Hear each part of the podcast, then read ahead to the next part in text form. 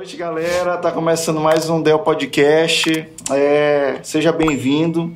Quero desde já te pedir para tu te inscrever no nosso canal, comentar, compartilhar com os amigos é, e continuar apoiando a gente com o QR Code que tem aí do lado esquerdo inferior aí da, da sua tela. Continua apontando aí seu celular para apoiar a gente nesse projeto, beleza?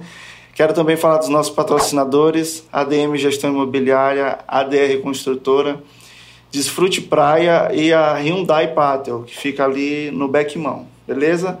A gente tem também uma novidade, agora se você quiser patrocinar o episódio, o nosso podcast, você pode se tornar um membro, né? Mensalmente você vai concorrer a, a prêmios, a descontos em lojas, em restaurantes, e também pode participar dessa mesa aqui, pode de repente participar de um episódio com a, com a gente. Então, se você estiver interessado em patrocinar, clica no link que tem na descrição desse vídeo e se torne um membro, beleza? Nosso convidado hoje é Léo Estúdio Grano. Seja bem-vindo, mano. E para ficar aqui na mesa comigo para apresentar, meu amigo Pablo. É uma honra, pai. Valeu, mano. Pô, cara, legal. Um privilégio demais estar aqui.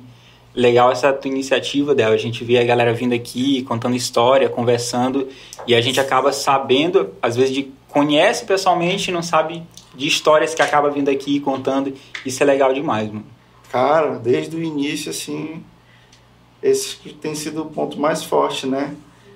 Que a gente conhece, a gente pensa que conhece muita gente, né? E a galera vem aqui e conta uma história assim bem, bem, bem mais profunda, né? Então, eu acho muito massa É. esse lado, né? E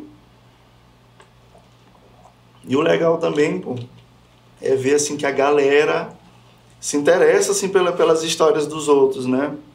E como eu, eu falo na maioria dos episódios aqui, cara, esse espaço aqui tem sido um espaço legal. É, tem mostrado a história de muita gente que nunca teve a oportunidade, né, de, de contar a sua história e tal. E, e tem motivado muita gente. A gente sempre recebe mensagem no direct, no Instagram, no YouTube, às vezes no meu WhatsApp.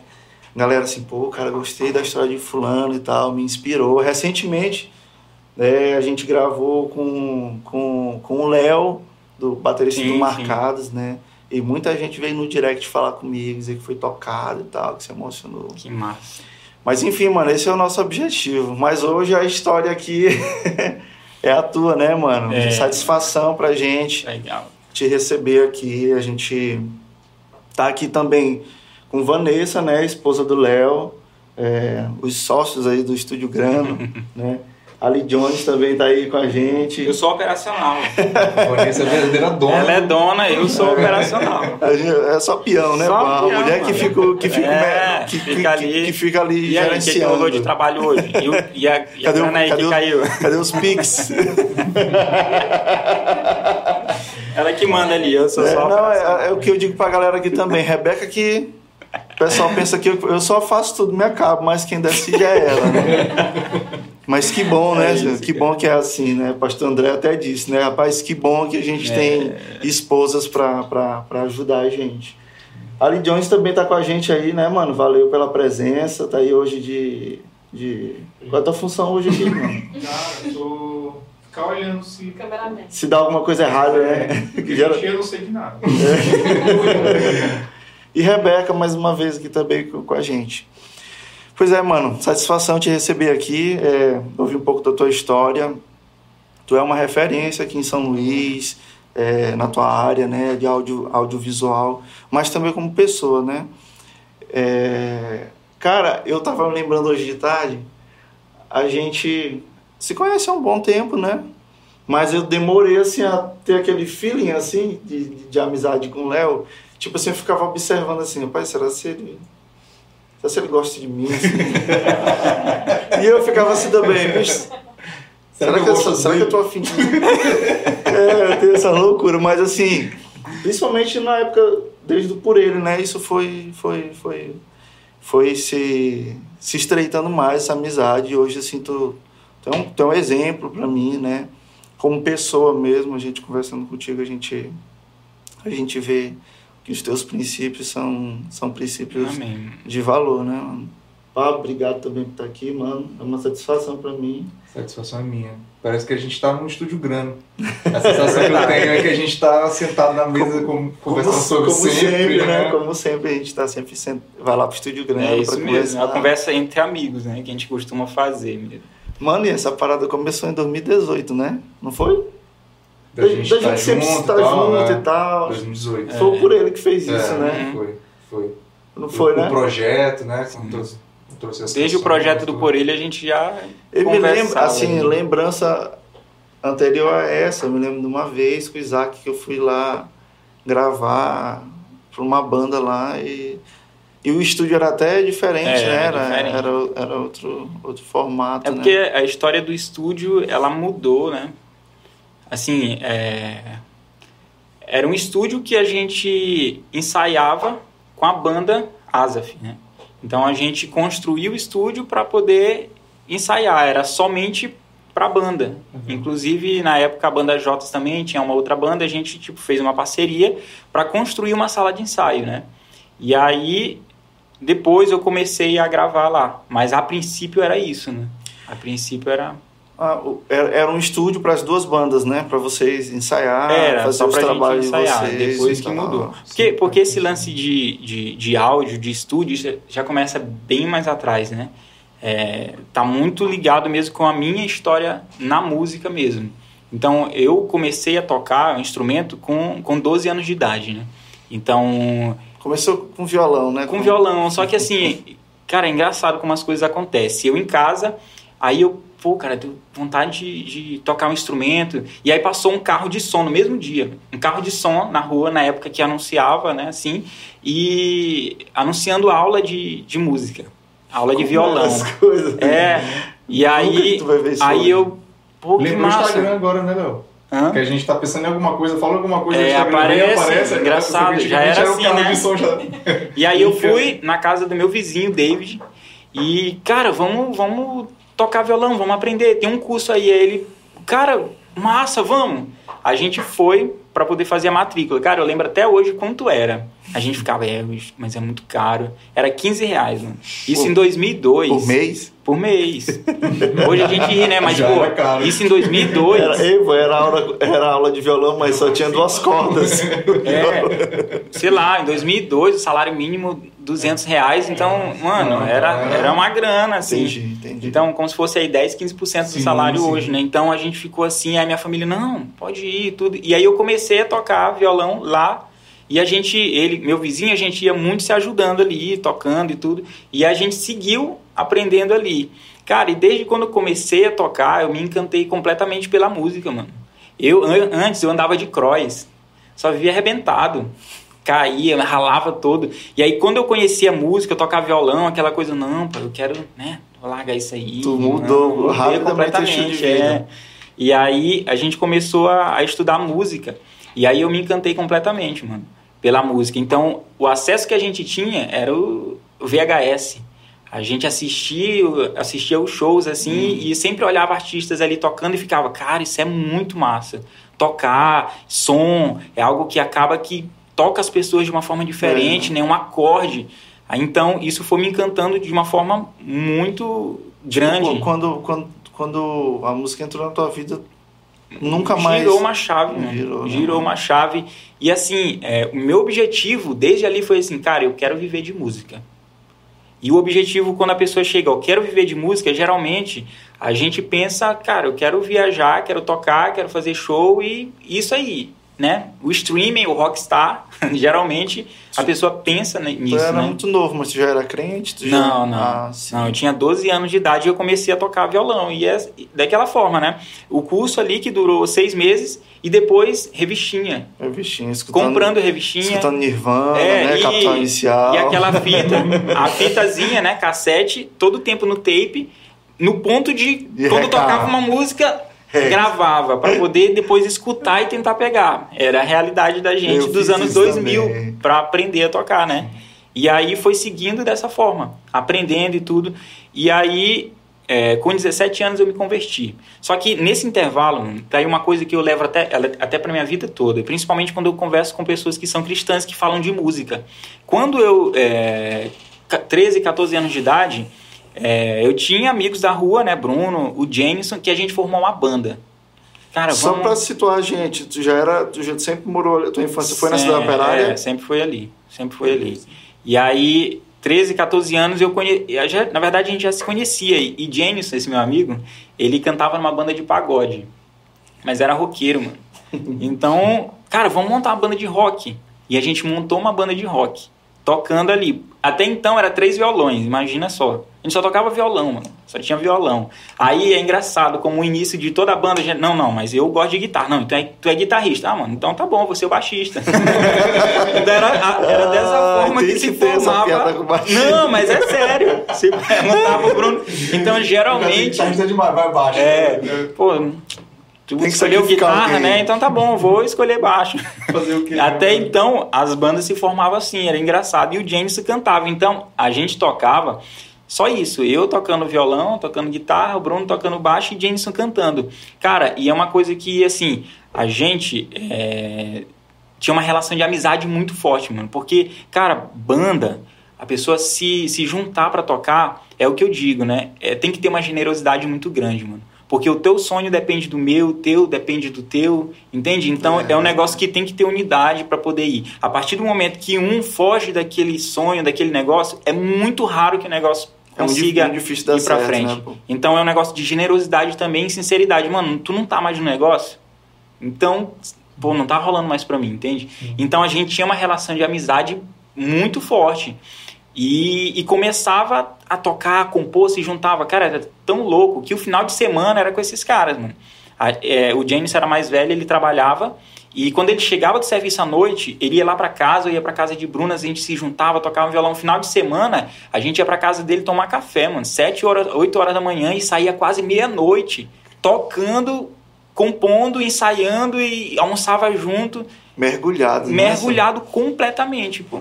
Focado em, cara, vamos fazer algo, vamos, né, E fazer um negócio. não existia Não, ainda, ainda- nunca. ainda tava Nunca, ali. mano. Esse tempo aí, 2004, 2005, a gente não tinha nem acesso a computador. Quem tinha computador era rico. Peraí, pô. Não tinha acesso a computador. E as gravações nessa época já rolava no digital, mas, Mas era uma parada muito distante, era né, muito distante. Talvez, acho que até não era uma realidade nem, nem, nem pro estado aqui, eu acho, não, assim. não. Eu, eu Só pra gente Pra mesmo rolar uma muito- boa gravação, eram equipamentos ainda inacessíveis, eu acho que aqui, ó. Então, estúdio não, mano. E assim, a gente. E é o que, o que eu aprendi muito. Cara, a gente se dedicava muito para que isso ali rolasse. De estar tocando. Uhum. E aí, com o tempo, é, o Bruno se converteu, depois eu me converti, e essa banda, então. Tanto que até hoje a gente é amigo. A E as banda mu- acabou depois que vocês se converteram? Não entendi. A banda acabou. A banda acabou. A banda acabou. Pra te ver, cara, que desde aí é o cuidado de Deus, É. entende? Porque talvez se a gente, a gente era muito visceral nesse negócio de querer alcançar alguma coisa com a música, entende? Então talvez se tivesse rolado, a gente estaria em caminhos completamente diferentes hoje. mano. Propósito diferente. né? Propósito diferente. Então, na época, a gente ficou assim tanto, cara, que eh, depois de um tempo entrou um baterista na banda e o baterista era meio erradão mesmo.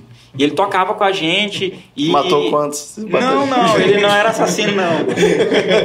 Não, ele gostava de um negócio estranho. Aí, enfim. E aí a gente. Mano, tanto que a gente jogava bola, ele, cara, segura minha maconha aí e tal. Ia jogar bola e a gente ficava segurando, velho. Eu pensei É que falar uns sério. negócios estranhos. A né? gente ficava segurando ali, e o cara ia jogar bola, saía, opa, me dá de volta aí e tal. Entende? E aí é o que eu tô falando. Deus sempre cuidou. Se Deus, se Deus não, não, não viesse com intervenção, né? Talvez vocês. É, talvez a gente. Porque, cara, a gente não ia medir esforços para conseguir alcançar alguma coisa, entende? Se fosse depender da gente, de correr atrás, de. Cara, a gente não tinha trampo, mas a gente juntava a grana, era aquele dinheiro do lanche. Não, cara, vamos comprar uma bateria. A gente comprou uma bateria. Vamos comprar um violão que a gente precisa. Juntava a grana, comprou um violão.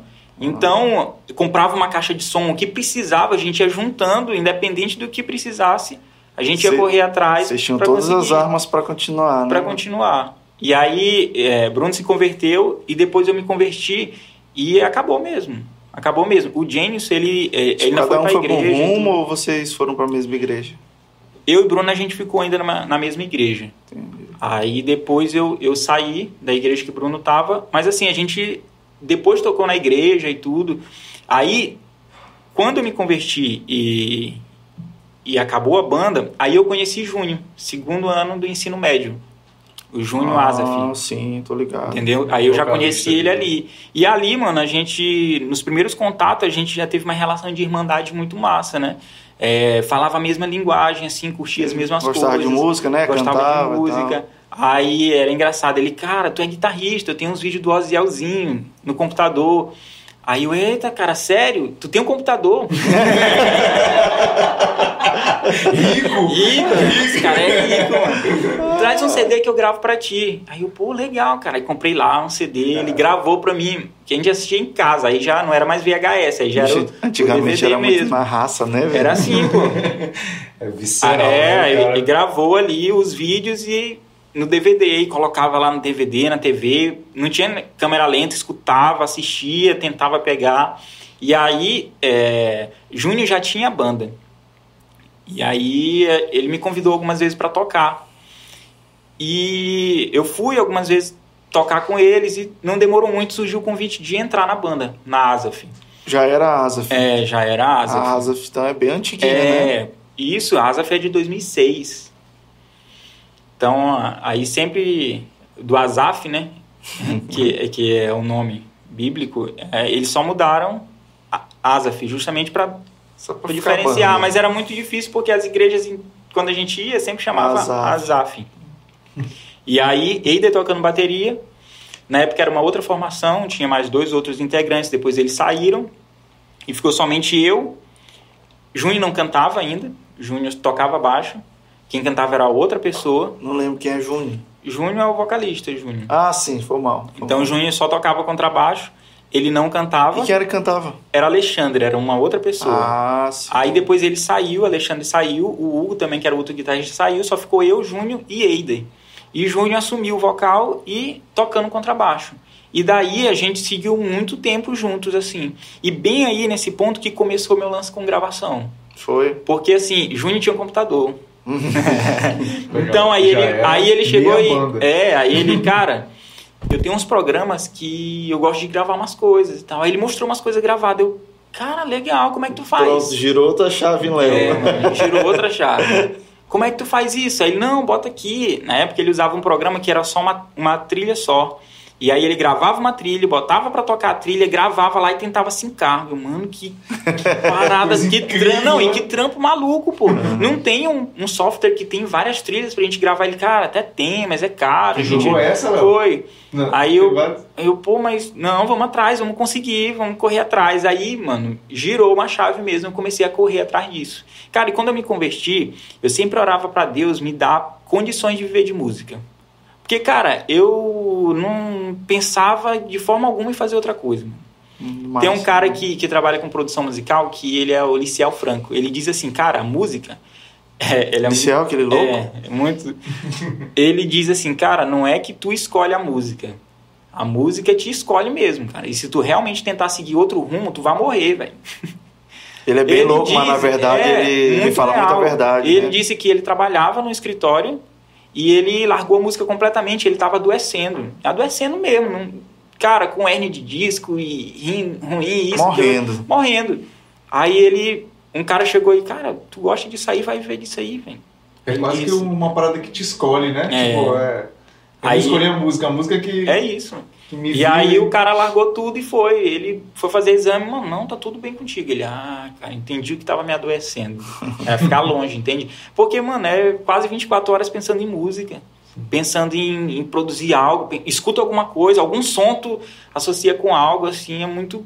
Mano, É muito mas, doido. mas e, o, e o estúdio lá? Como foi? Como foi? Aquele espaço já existia, tu chegou lá, porque é na casa dos teus avós, não é isso? É, chegou lá e vou, deixa eu usar esse espaço aí. pra- É, então, aí quando eu é, comecei a ver essa, essa questão de áudio ali, software e tudo, eu fui atrás dos softwares de, disso, daquilo outro, comecei a estudar. Comecei a estudar isso. E aí a gente tinha a banda, e aí tem o terreno lá onde foi construído, construído o estúdio, O estúdio. e a gente, cara, no nada um dia deu um estalo assim, mano, vou construir um negócio aqui. E eu conversei com os caras, mano, vamos fazer isso aqui. E eu cheguei já com todas as soluções, assim.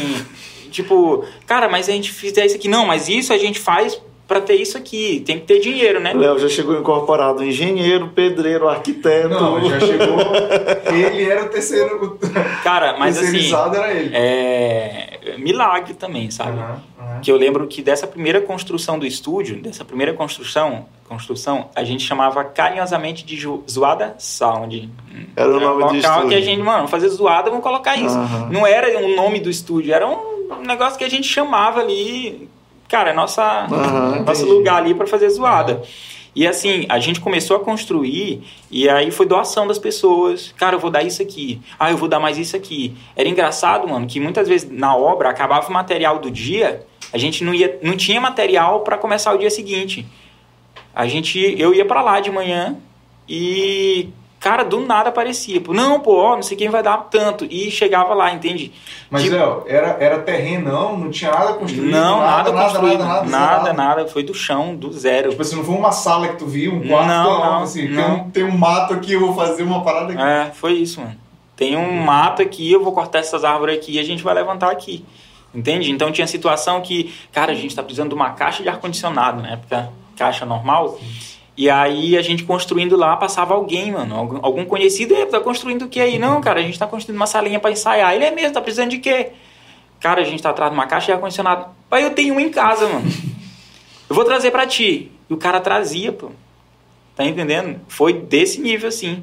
Então a gente construiu lá e depois foi investindo, colocar ar-condicionado isso, e passou muito tempo ensaiando ali. Mas a galera assim que costumava doar, Léo, era, era o quê? Era familiar, eram amigos, era gente da igreja. Não, mano, era amigos, é, a família também, conhecidos da, do meu bairro, que passava, a gente tava Ah. lá construindo e. Ah, cara, não, tem isso aí. Bota fé que a galera olhava assim, pô, aqueles meninos ali tão, Então, tão ralando. determinados mesmo, eles estão fazendo. São novos, Vocês são gostam? jovens, mas estão levando com seriedade e tal. Bem aí se aplica onde a palavra de Deus diz que a fé sem obras ela é morta. Porque, mano, se tu esperar pra ter tudo pra fazer, tu nunca vai ter tudo pra fazer e tu nunca vai fazer. É aquela coisa, cara. Tu tem um projeto, vai, mete a cara, porque tem coisa que se tu planejar muito não faz. Nesse caso aí, se a gente planejasse, Eu até escutei uma vez um, empre- um- um empresário, não lembro quem era, que ele dizia assim que a gente precisa ter uma dose de responsabilidade, assim, de não pensar muito, na verdade, né?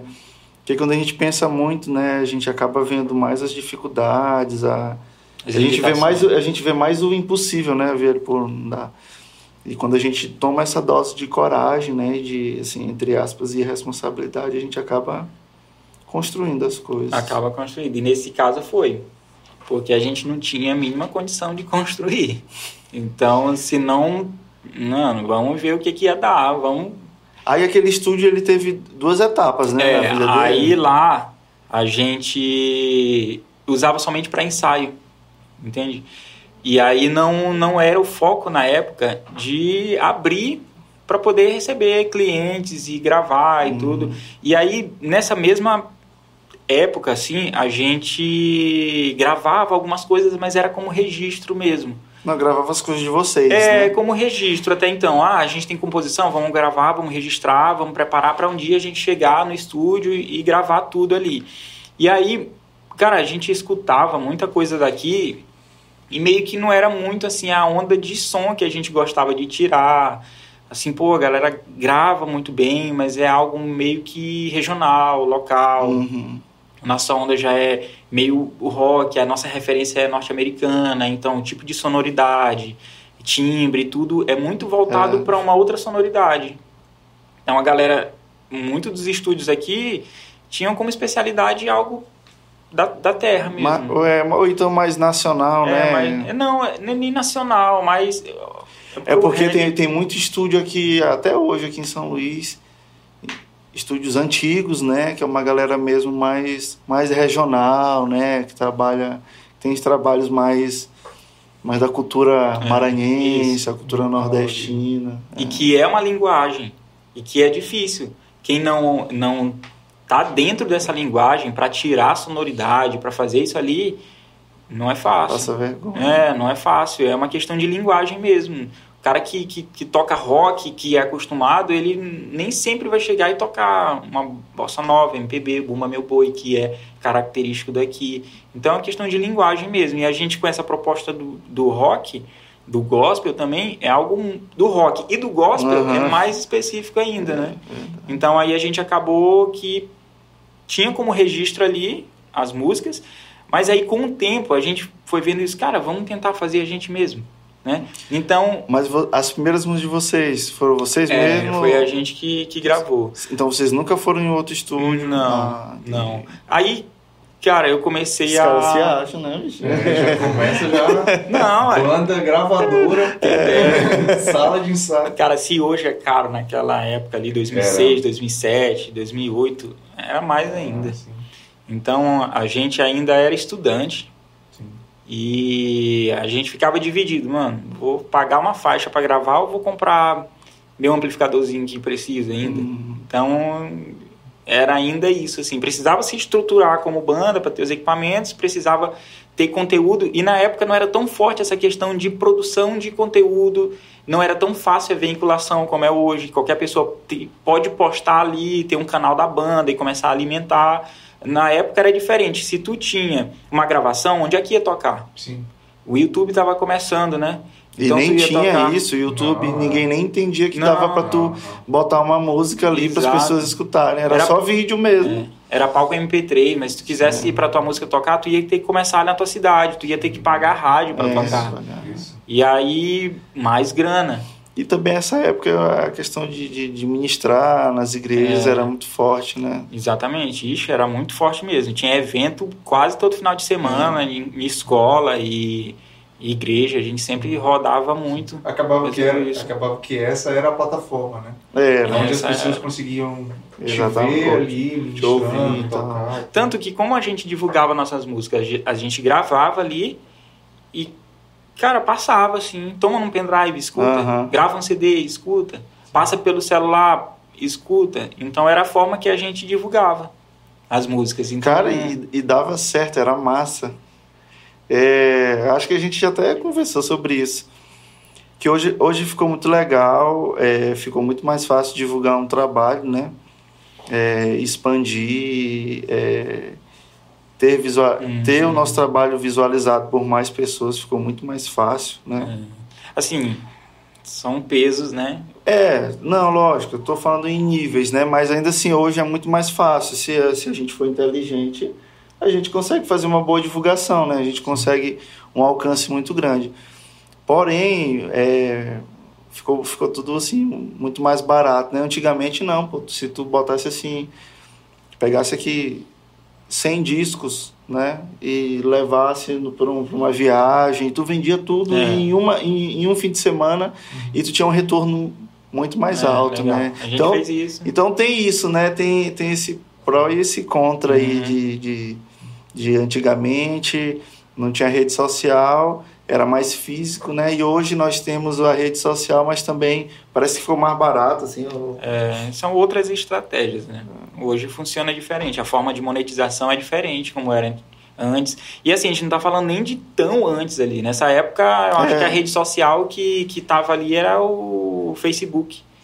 2008, então, 9, é, Facebook. Tava, tava em alta mesmo. Não tinha o Instagram, YouTube ainda tava ainda engatinhando, ainda é. tinha muita coisa para. A MSN já tinha falecido. Não, já tinha, junto com o Orkut. junto com o Orkut, é isso mesmo. É 9, 10, 11, mais ou menos isso aí. Então, o estúdio lá, ele só foi mudar, cara, depois mesmo. 2013, 2014, aí que eu já conheci minha esposa, que hoje é minha esposa. Uh. Que aí ela já. Já. Cara, assim, porque eu procurava emprego em outras coisas trabalhei de um monte de coisa, assim. Pra quem não sabe, tu é técnico de segurança, né? É, que coisa aleatória, né, bicho? coisa aleatória. E aí eu, eu me formei. Tem relação, Léo? Hã? Tem relação com a música? Tem, segura na mão de Deus. Acho que a relação com a música é só, mano. Dá pra mim isso não. não é, Acho que é a única é, relação. Descobri que era é, música. Eu me formei em 2009, mano quando explodiu uma crise mundial aí. A gente tinha a gente tinha empregos ali, não, cara, se formar, a gente está encaminhado para aqui, Pra... E aí começou essa crise dos Estados Unidos, em 2009 a gente ficou zerado de, de, de, possibilidade de emprego, né? Então meio que foi a primeira porrada, assim, porque ah, fazer um curso técnico para poder se formar ali em dois anos, conseguir. O objetivo era o quê? Mano, tentar conseguir um emprego rápido, assim, ganhar razoavelmente e começar a investir, comprar instrumento, comprar. Era essa a ideia. E aí. Essa era a relação. Do... Deu furo total, mano. Né? Não consegui emprego em nada imediato, entende? E aí depois, já, mais pra frente. E aí, como eu falei, né? Eu conheci minha esposa e ela, cara, tu gosta de fazer isso aí. Pensa no estúdio como algo para te viver disso, monetizar isso aí. Entende? Ah, e aí. de uma mulher visionária. É, porque, porque é aquela história, né? A gente fica assim, cara, eu quero viver de música, minha oração para Deus. E aí, Deus, ele te dá as ferramentas ali. Mas, cara, o viver de música que tava na minha cabeça era Tocar. Viajar, tocar Sim. com a banda uhum. e viver disso. Apenas uma via. Apenas ali, né? uma via. Então, não é. precisa ser assim. E outra coisa, ele começou o estúdio para uma demanda né, específica, específica para a é. banda. As bandas lá, né? Pra, é, para a gente, pra tudo. E é o que eu falo da generosidade, mano. Todo mundo, se é banda, se é ministério, se é um propósito, todo mundo tem que estar num propósito só. Senão, uma hora dá ruim, velho. Porque vai ser mais prioridade para ti do que para ti. Outras coisas vão ser mais prioridades do que o próprio ministério. Então a gente vai envelhecendo e a gente, as nossas prioridades, elas começam a ser divididas, né? Não é somente isso aqui. Sim. Não vai viver exclusivamente para tocar, não tem nada que fazer, eu vou tocar. Uhum. Não, aí começa a vir responsabilidades, o, o tempo vai passando. vai amadurecendo, né? A gente vai ficando mais claro, é... assim, como é que é a vida. Né? Exatamente, né? vai ficando mais claro. E aí, em 2000 e... Só que assim, eu ainda trabalhei como segurança do trabalho, como técnico de segurança do trabalho.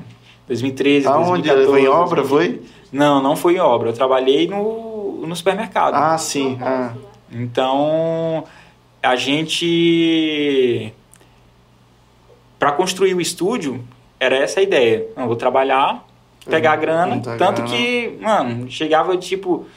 Recebi meu salário hoje, tinha, aconteceu. Recebi meu salário aqui, coisa para pagar pô, esse equipamento aqui apareceu bacana. Eu pegava o salário da conta e tal, sabe? Vanessa contando, já tava na, na, na, praça, né? Já. já. Contando e que aí, outra Vanessa, grana. Vanessa já tava sabendo. Ah, mas Vanessa já apoiava já também, né? apoiava. né? E já sabendo onde ela... Aí eu acho que Vanessa falava assim, compra, compra. Não, é. Ela já estava ciente de onde ela estava se metendo também, né? Acho que ela estava mais ciente do que Léo, pelo visto, né? Foi a época boa. 2014 o dólar tava ali dois reais, ah. quase três. Então a gente conseguia comprar as coisas somente né, tava, direto. Tava legal só, comprar, é, né? Coisas que eram. Hoje são absurdas, na época era, era razoável, a gente conseguia alcançar isso. É, mano, mas. Comprava no cartão. Vanessa desabafando ali. Mas o estúdio ainda era zoada. Isso, que te perguntar. Zoada Sounds foi até, até que ano? É, foi até 2000 e... 16 ali. Eu ainda gravei, inclusive que tu foi lá, gravou foi. o pessoal. Então ali eu já tava. Foi a primeira abrindo. vez que eu gravei guitarra na minha foi, né? vida. Né? Foi a última vez que ele gravou com o Zoada Sound. Não, não foi ali, não. tipo assim, eu fui lá pra, pra matar o estúdio. Foi nada. Ali eu já tava, tipo, abrindo pra galera aí, entende? Então, além de ser é, um laboratório, pra estar tá experimentando muita coisa hum. que tava estudando, tava sendo, mano, um período para chegar, vamos investir, mas vamos aprender, vamos cobrar mais barato, ali, vamos. Né? É, porque assim, na produção musical, nessa parte de mixagem, masterização, captação, hoje, 2022, até poucos, pouco tempo atrás, a gente conseguia material, mas logo aí, 2014, 2015, mano, não tinha material. A não ser presencial. Parece e era que a galera tava caro. começando a desenvolver Não, material. não é que tava começando... É, mais ou menos. É porque realmente ainda era muito fechado mesmo. A galera era muito fechada. Para te entrar, tu tinha que conhecer alguém. Tu ia começar como um, um, profissional da área de áudio começava. Tu ia começar como assistente no estúdio. Uhum. E aí tu ia olhar o cara ali trabalhando. Aí ele te passava um trabalho. Olha, isso aqui é edição. Faz isso aqui. Isso aqui. Aí tu fazia aquela edição, ó tem a montagem de bateria ali, isso aqui, vai lá fazer. Então, era assim que se era assim, formava. Assim, é, entende? Então, é, nessa época, ainda era assim que se formava. Tu não chegou a, a passar por isso, né? Tu já estava ali no teu próprio estúdio. É, mas aí eu ia visitar a gravação, ficava olhando isso aqui, entende? Aí ficava estudando o máximo que eu podia. Naquela época, assim, qual eram os estúdios que, que, que, que tinham por aqui pro São Luís? O, o base sempre existiu na minha cabeça. É, assim. na época, em 2015, por aí, aí eu conheci o base, mas tinha outros, alguns já fecharam. Mas é o que eu tô falando, a, a referência, eu sempre ia para estúdios fora, longe, Uhum. entende? Até mesmo, pô, quando tu conversava com alguém de estúdio aqui, a galera não dava a mínima. Não dava a mínima. Pô, Parece que não tinha a mente muito aberta, né? É como eu tô falando, era um mercado muito fechado. Se alguém novo tivesse chegando para querer aprender, a galera não, não, não recebia, mano, nenhum tipo de incentivo. De ninguém da área do áudio, tudo, pra chegar assim, cara, é isso aí, mano, tu gosta disso? Estuda, cara, esse é o caminho. Não, jamais, velho. Pelo contrário, eu vinha completamente desestimulado. Já teve, teve, teve mensagem que eu recebi assim, cara, deixa eu falar uma parada bem aqui. Esse lance de gravar em casa, isso não dá certo, velho. Se fosse Aí pros, pros galera que tem home studio aí, ó. não, é, eu ouvi isso, entende?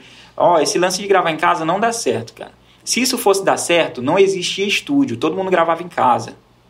Então, esse lance de gravar em casa não dá certo. Tu escutou isso eu de alguém, escutei isso certo? de alguém, E tu entende? escutou numa época que provavelmente tinha algum sentido ali, né? Tipo, porque o cara tava falando assim, meio que olhando os estúdios grandes, falou assim, cara, como É. é que algo tão pequeno vai dar certo, Pois né? é, é tão furada que hoje, hoje é home Hoje é studio, mano. contrário. Hoje é o contrário. Entende? Então é aquela, aquela parada do cara ser míope pro mercado, do cara ser Aham. míope pro. Entende? Aham. E, o, e o mais grave ainda, mano, é desestimular alguém que tá tentando Começar, alcançar alguma né? coisa. É loucura pra, pra mim? Vai, mano, vai na tua loucura. Vai lá. Tua loucura pode dar muito certo. Se Pra mim é errado, loucura. deu, recomeça, Pois volta, é. né? Mas acredita. Entendi. Então eu escutei isso aí. Só que, mano, Ô, Léo, e também, se eu não, é, acho que, salvo engano, os estúdios, eles, eles nasciam não, não só pra... Não, não pra gravação e ensaio. Acho que às vezes tinha um estúdio que era só ensaio, né? é, até Não hoje. tinha, né? E lá, antigamente, então, gravar dentro do estúdio, não. Era um ensaio e a hora do ensaio e ponto. Não existia essa questão de, de gravação, Eram de poucos, captação. né? Eram poucos. Não lembro se tinha algum Não, tempo tinha assim. aqui sim. Tinha, tinha. Difícil Sempre, sempre Mano, funcionou tinha, dessa aqui, forma. aqui né? tinha muito, era estúdio de ensaio mesmo. É, tinha no demais, balde, assim. demais. E dava ensaios- grana, viu? Porque tinha muita banda, Uhum. pô. Sim. Tinha muita banda e eu acho eu tinha a impressão que era mais banda de igreja do que, do que banda de rock de secular. É, mas foi um boom mesmo, nesse período de muita banda, muito estúdio, a galera ensaiando e tinha demanda pra isso, né? É. Tinha demanda pra esses ensaios aí. E só que lá na época eu não abria pra ensaio, entende? Uhum. E aí o que acontece, né? Voltando pra, pra história, a gente, pô, comecei a gravar essa galera, a gente começou ali a construir, e aí, mano, a gente. é engraçado como as coisas acontecem. A gente, cara, eu sentei com minha esposa, na época, minha namorada, e vamos planejar, a gente vai casar. Tem que casar e tem outra construir o estúdio. A gente já tava com, com um projeto então de aumentar. Vixe, eram duas frentes gigantes. É, mano. Aí, só que eu tava trabalhando, eu não, tava trabalhando. Então vamos fazer o seguinte: a gente vai casar. Depois a gente constrói o estúdio. Aí eu pedi ela em casamento, a gente novo, noivou num dia, no outro dia eu fui demitido. Foi mesmo, bicho. Sério, mano. No outro dia eu fui demitido. E aí, o que, que tu pensou assim, bicho? Que Agora é que eu vou esse? viver de estúdio, foi o que ele pensou, É. agora que eu vou viver de estúdio Cara, mesmo. agora que eu vou construir estúdio mesmo. é engraçado, mas pior que foi isso, velho. Pior que foi isso, assim. É aquela coisa, mano, não sei o que, que vai dar, não. A gente acabou de noivar, tá com plano de casar já, casamento marcado, fui demitido e um monte de coisa pra fazer.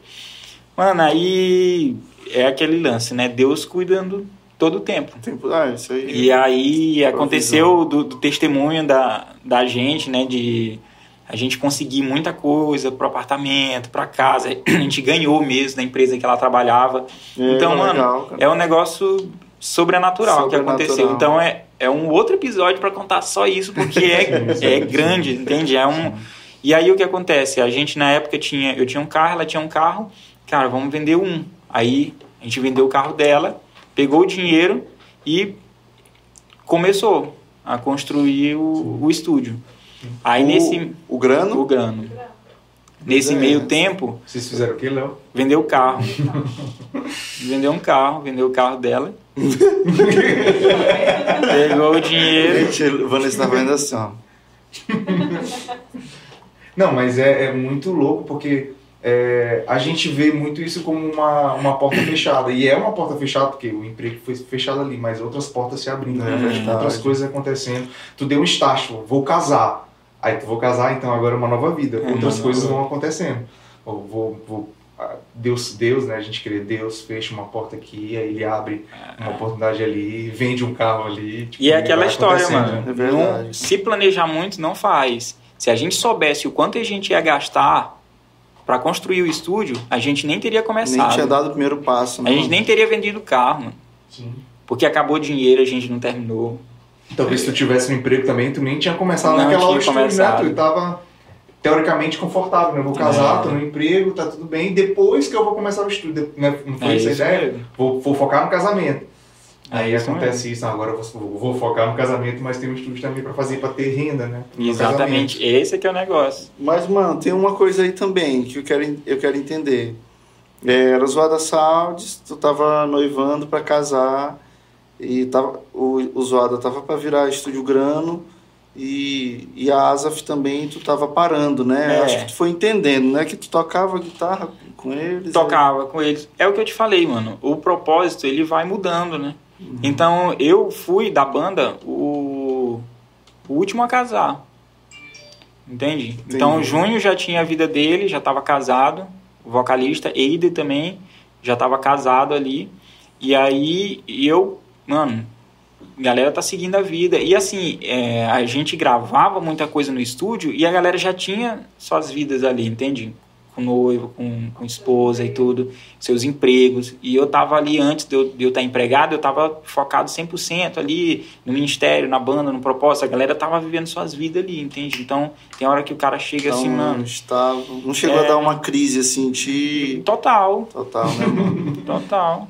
Total, e é real isso daí. Eu acho que nessa. Ver todo mundo caminhando é, e- e, tu achar que tu tava estagnado, mas É, na verdade né? tava, né? Tu tava? É, é porque assim, é o que eu tô falando, pô. O meu propósito era tentar viver de música e tocando, entende? Eu não via estúdio como uma possibilidade de ganhar vida com música. Apesar de eu ter me apaixonado muito por essa área de áudio e que eu estudava absurdamente, mano. Então os materiais que tinha de áudio era materiais em inglês.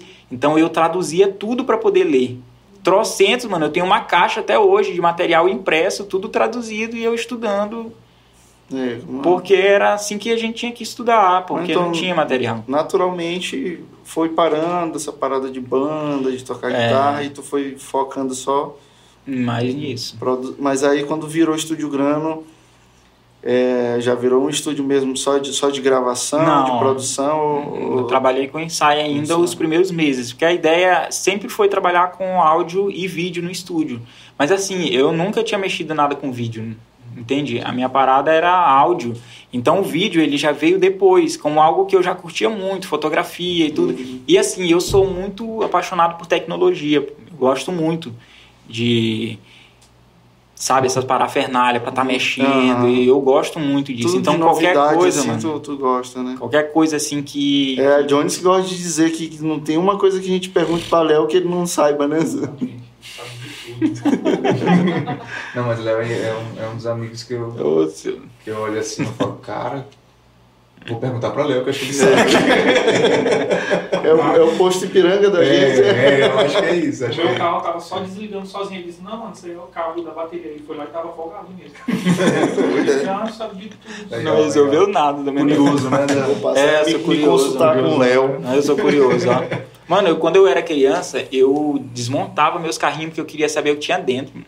Queria saber como é que funcionava.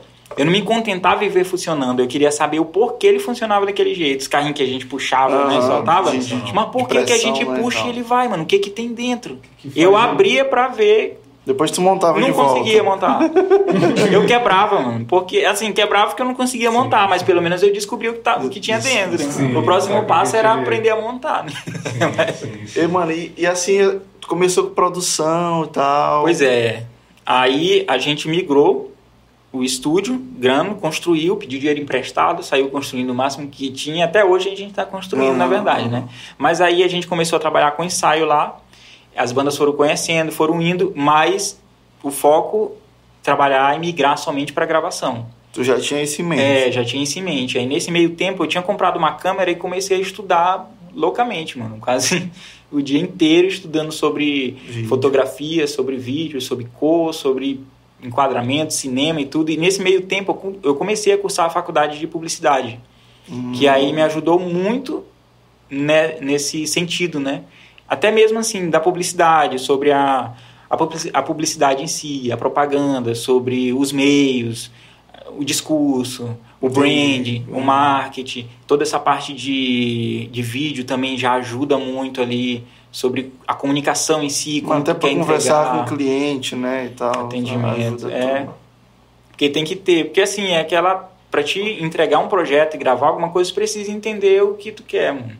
Como, como produtor musical, tu não pode simplesmente imprimir a tua ideia, a tua ideia para um artista, para um cantor, tu tem que entender o que ele é, pô, o que ele, o que ele quer, para te poder conseguir entregar ali algo que ele chegue, cara, é, é minha cara isso aí.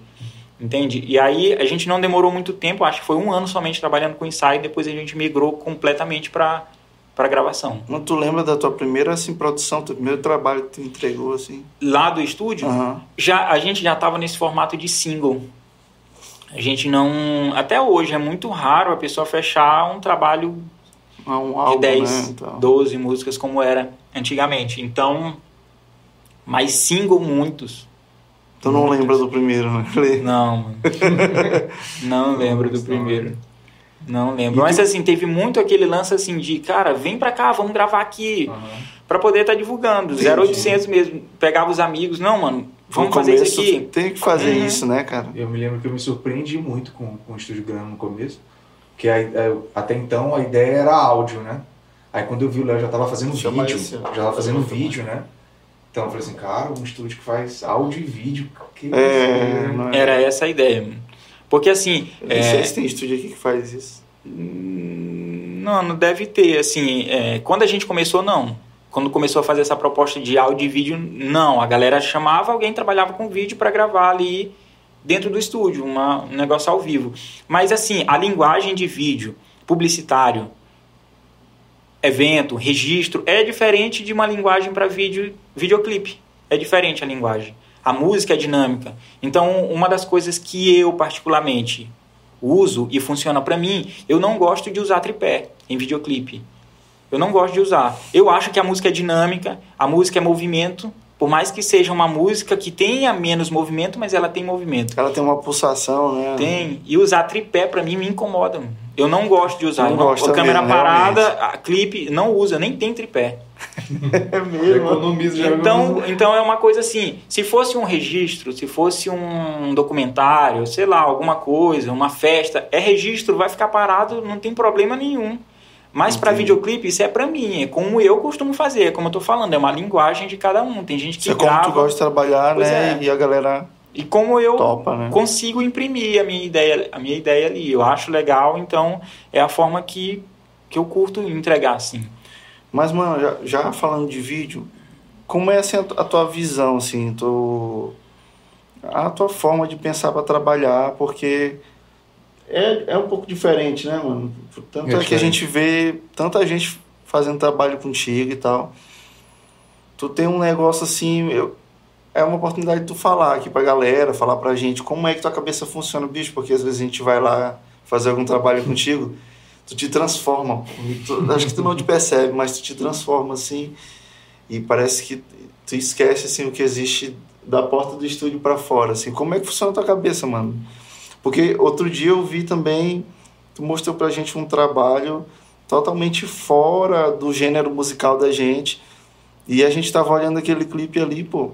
E era, era fácil dizer que quem tá gravando é um cara que gosta de. Do, qual era o gênero? Era Pagode? Pagode. É. Então, assim, como é que tua cabeça funciona? Muda a Fala um pouquinho, ali, pelo né, amor de Deus. É, Quem foi que gravou isso aqui, Léo? Eu, eu gravei isso aqui. Mano, é porque assim, pra, pra mim, é, como é música, como é a música, eu, eu, me, eu me concentro realmente em entender o que, que a música quer passar ali como mensagem. Como eu estou falando, a música ela tem uma pulsação, ela tem um movimento, ela tem um, um sentido. Então, até mesmo quando eu estou editando, pô, eu escuto a música, o trecho que eu estou editando para colocar a cena, eu escuto ela, escuto de novo e eu vou tentando sentir o que, que ela está pedindo para poder entregar ali. Eu, como vocês também tocam e arranjam músicas, vocês entendem que a música pede o que é, o que vocês Uhum. têm que colocar ali. Entende? A gente fica procurando entender o Fica que que- procurando entender, é somente isso mesmo. Na linguagem Só- da só posição. Só isso. Não é, porque assim, se a gente for. Cara, se a música é mais lenta, tu começar a fazer. Primeiro é o básico, né? Se a música é mais lenta, tudo. Tu não vai fazer takes rápidos, movimentos rápidos na mão, isso que não tem nada a ver uma coisa com a outra, entende? Vixe, são macetezinhos que tem gente que não. Não, não tem, essa, Tem esse- Chama né? de fe- feeling, né? Mas, É. mas é, é, eu vejo isso no Léo, a questão da linguagem dele por ele ser músico, né, Léo? Eu acho Ah, que isso muito. ajuda de uma forma gigantesca, É, né? porque pensa diferente ali. É, não é um- Tem, tem um negócio mesmo que. tem uma ligação ali, né? É, a gente vê de vez em quando alguns filmmakers, até fotógrafo que se arrisca aí na fazer clipe, assim, tu vê assim que, cara, não tem o olho igual do Léo, porque o Léo é músico e, e- e entende mais como é que funciona, né? É porque, como eu falei, a linguagem de vídeo publicitário, ela é uma linguagem Sim. fazer aniversário, festa, sim. é uma outra linguagem, uma linguagem que eu chamo, né, de registro, né? Tu Uhum. precisa pegar o que que tá rolando ali.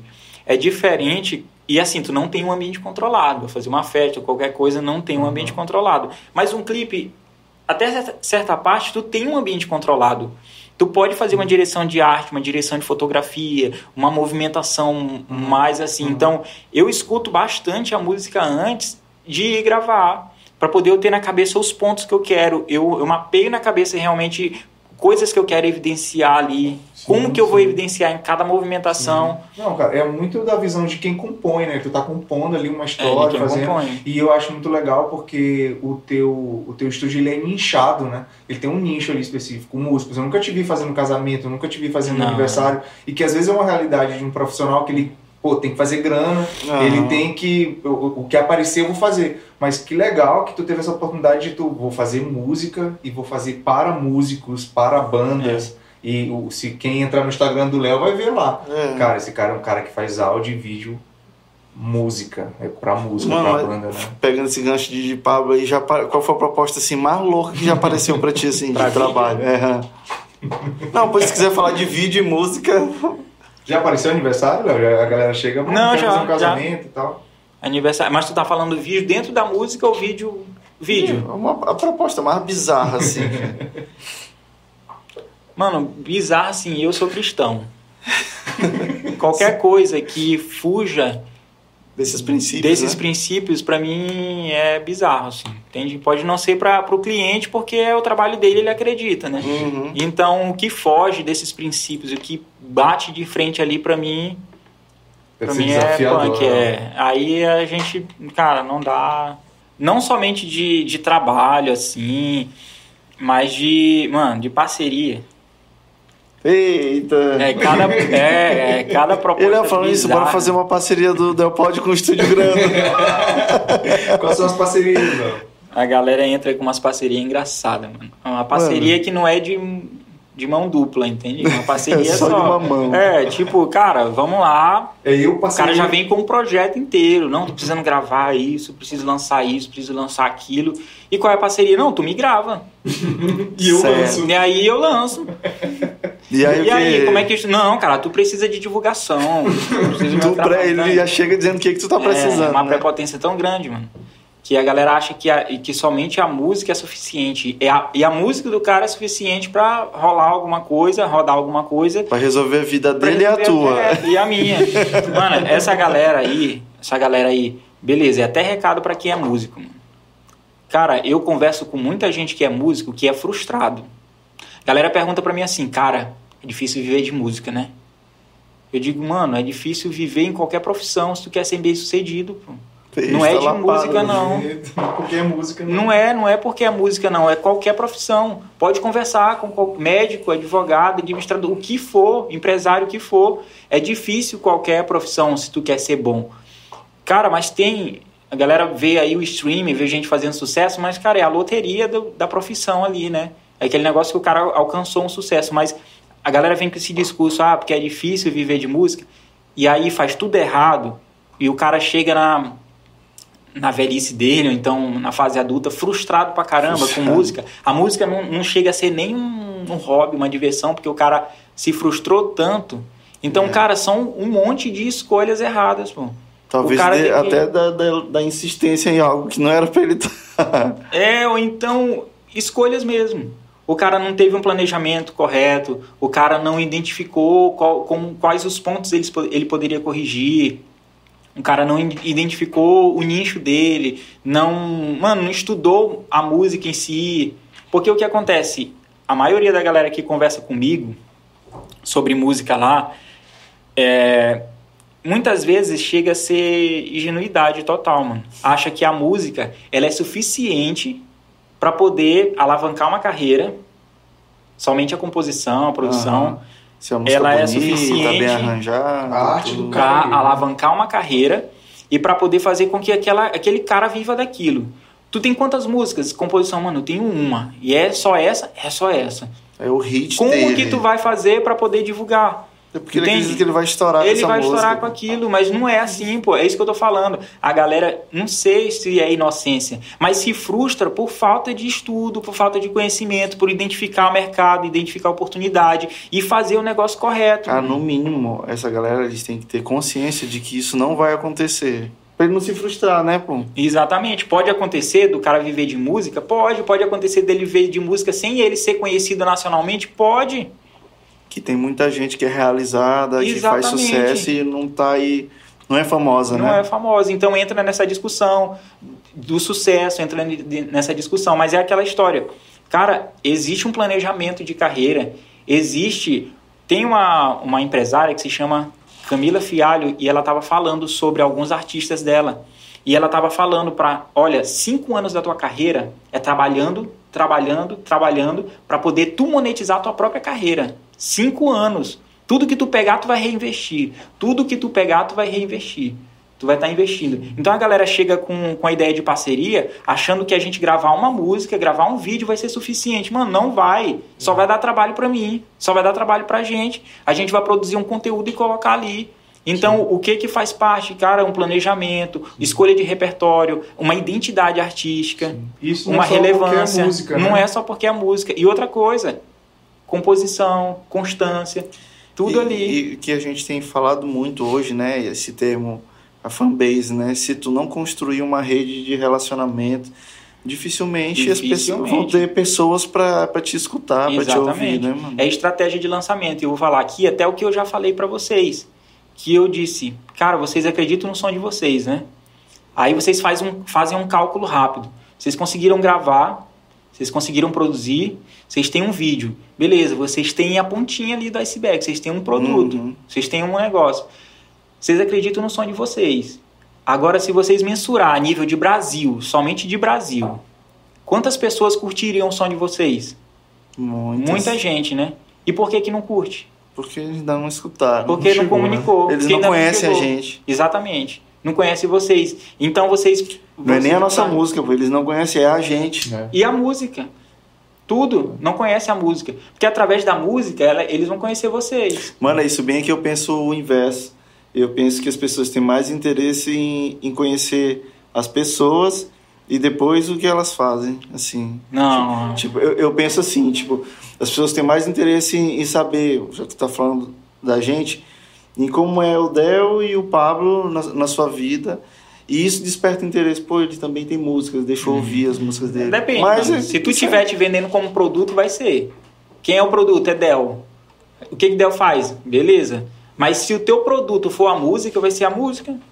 Essa música vai alcançar. E por isso que tu tem que ter uma identidade artística, tu precisa, tu, tu precisa ter repertório, tu precisa já ter algo ali para poder na hora que tu conseguir alcançar esse teu público, essa pessoa, ela vir te conhecer. E o que ela tá escutando ser Uma muito a coerente outra, né? com o que tu faz, com o que tu é, com o que tu tem. Então é uma identidade, é uma identidade artística, tudo completamente linkado até a música. Então, nessa linha, pra galera aí que produz e tal, que tem, que é artista, que tem sua música, a produção, ela é só uma etapa. A maior demanda de dinheiro e de investimento vai ter que ser em comunicação. Se tu tem um bom repertório, tu tem uma imagem legal, tu tem uma música legal, tu tem que fazer com que essa tua música alcance as pessoas. E, e, cara, vai gastar dinheiro. É onde gasta mais dinheiro, né, É onde mano? gasta mais dinheiro. Aí a galera chega com essas ideias de parceria, querendo fazer parceria. Beleza, vai resolver o problema? Não vai resolver o problema. Inclusive, essa própria empresária, ela disse assim, para mim alavancar a carreira de um artista no período de um ano, eu gasto um milhão e meio. Tu é louco. Um milhão e meio, beleza. Aí, muita gente quer alavancar a carreira. Quer que alguém chegue e pegue esse um milhão e meio e coloque ali para alavancar a carreira. Mas é até a pergunta: se tu tivesse um milhão e meio hoje, tu investiria na carreira de vocês ou tu investiria em outra coisa na tua Outra vida? coisa. É a pergunta para todo mundo, mano. Que é bem que a A pessoa um para e ela, e ela reflete se ela realmente Que é- vive para aquilo ou não, né? Exatamente. Se tu tem um milhão e meio hoje, tu tem um milhão e meio, tu tem a escolha de investir na tua carreira ou, cara, eu vou comprar minha casa onde eu sonho e vou viver minha vida com minha família. Tá afim? Qual? Bem resolve muitos questionamentos, né? Muitas perguntas, porque, cara, se um empresário tem dinheiro para te empresariar, para te projetar ali, primeiro ele vai, ele vai querer saber o que, que ele vai ter de retorno. E numa carreira musical é muito complexa, porque ele não está investindo em uma empresa, num CNPJ. Ele está investindo em uma pessoa. Por mais que tenha CNPJ e tudo. Mas se essa pessoa não quiser mais, mano, Sim. ela não quer mais. Não quer mais cantar, não quer mais seguir com música. E, mano, Aí, Del, entra aquilo que tu falou ainda agora, né? Que tu vê mais a pessoa primeiro pra depois ver o que ela faz, É. né? Porque o cara tá investindo, às vezes tudo bem. A música é muito boa, é- a composição é muito legal. Mas esse cara, ele quer isso? exatamente. Né? Eu, acho que, é muito louco isso, mas enfim. mas assim, um, um puxa o outro, né? Se tu conhece a pessoa, tu quer conhecer a música dela. Se tu conhece a música, tu quer conhecer a pessoa, né? Uhum. A, a, a compositora, enfim. A gente faz isso. Se tu conhece um artista novo, uma pessoa, pô, tu curtiu uma música, cara, que música é essa? Tu vai atrás. Pô, esse cara que canta, o que ele tem mais? Hum, Aí já vai no A Instagram, gente faz isso. né? né? Então, a gente usando essa lógica para lançar, para projetar uma carreira, o que que vai fugir? mano? Qual a lógica? O que que vai fugir disso? Não vai fugir disso. Então, para quem canta, para quem produz, essa é a lógica. Tu precisa ter um material ali, tu precisa ter conteúdo, tu precisa ter já um repertório. E aí, aos poucos, para quem não tem um milhão e meio, é um trabalho de formiguinha, mano. É o cara ver estratégias, é tu conhecer pessoas e fazer com que essas pessoas elas também abracem o teu som, consiga divulgar para outras pessoas. Tu tem uma igreja grande, faz com que tu lançou, mano, cara, todo mundo vai lá, dá uma curtida, assiste, Mano. coloca esse vídeo, vai, vai, vai subindo o número de views desse vídeo. Isso daí vai fazendo até pro algoritmo do próprio das próprias Das plataformas sociais, é, entregando para mais pessoas. E é um trabalho de formiguinha. Tu, às vezes tem mil visualizações de um vídeo, no próximo tu tem dois, no próximo tu tem dez, no próximo tu tem cem. Sempre vai depender da assim gente, né? Isso aí, pô, é muito louco. Eu tava conversando aqui com o Daniel Mota, né?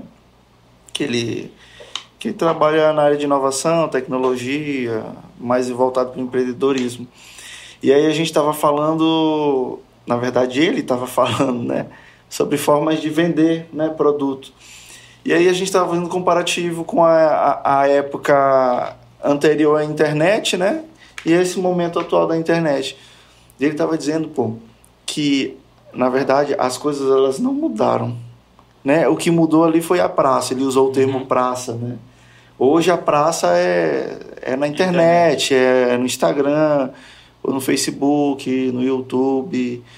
E quando tu fala assim de, de, de fazer o trabalho de formiguinha, né? Eu tenho vivido um pouco disso no, no podcast, né? Eu tenho feito um pouco disso, assim. É como se eu, mesmo que virtualmente, eu tô indo batendo de porta em porta.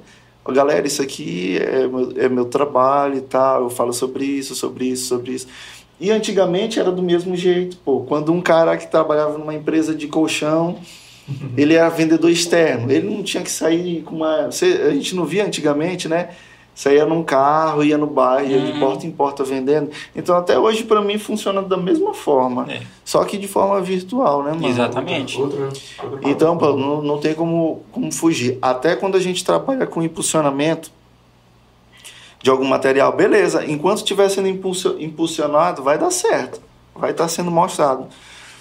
Mas se não tiver continuidade das pessoas por trás, né, e também o material não- for bom, ele vai parar ali. Depois que, parar de ser impulsionado, ele vai parar, Ele vai morrer. vai morrer. Então é a vida do, do, do produto ali. Por isso que precisa ter um gerenciamento, precisa ter um planejamento muito massa por trás de um- uma banda, de um lançamento, de um artista. Porque se a pessoa achar que no primeiro lançamento vai acontecer alguma coisa e tudo, mano, isso pode gerar uma frustração.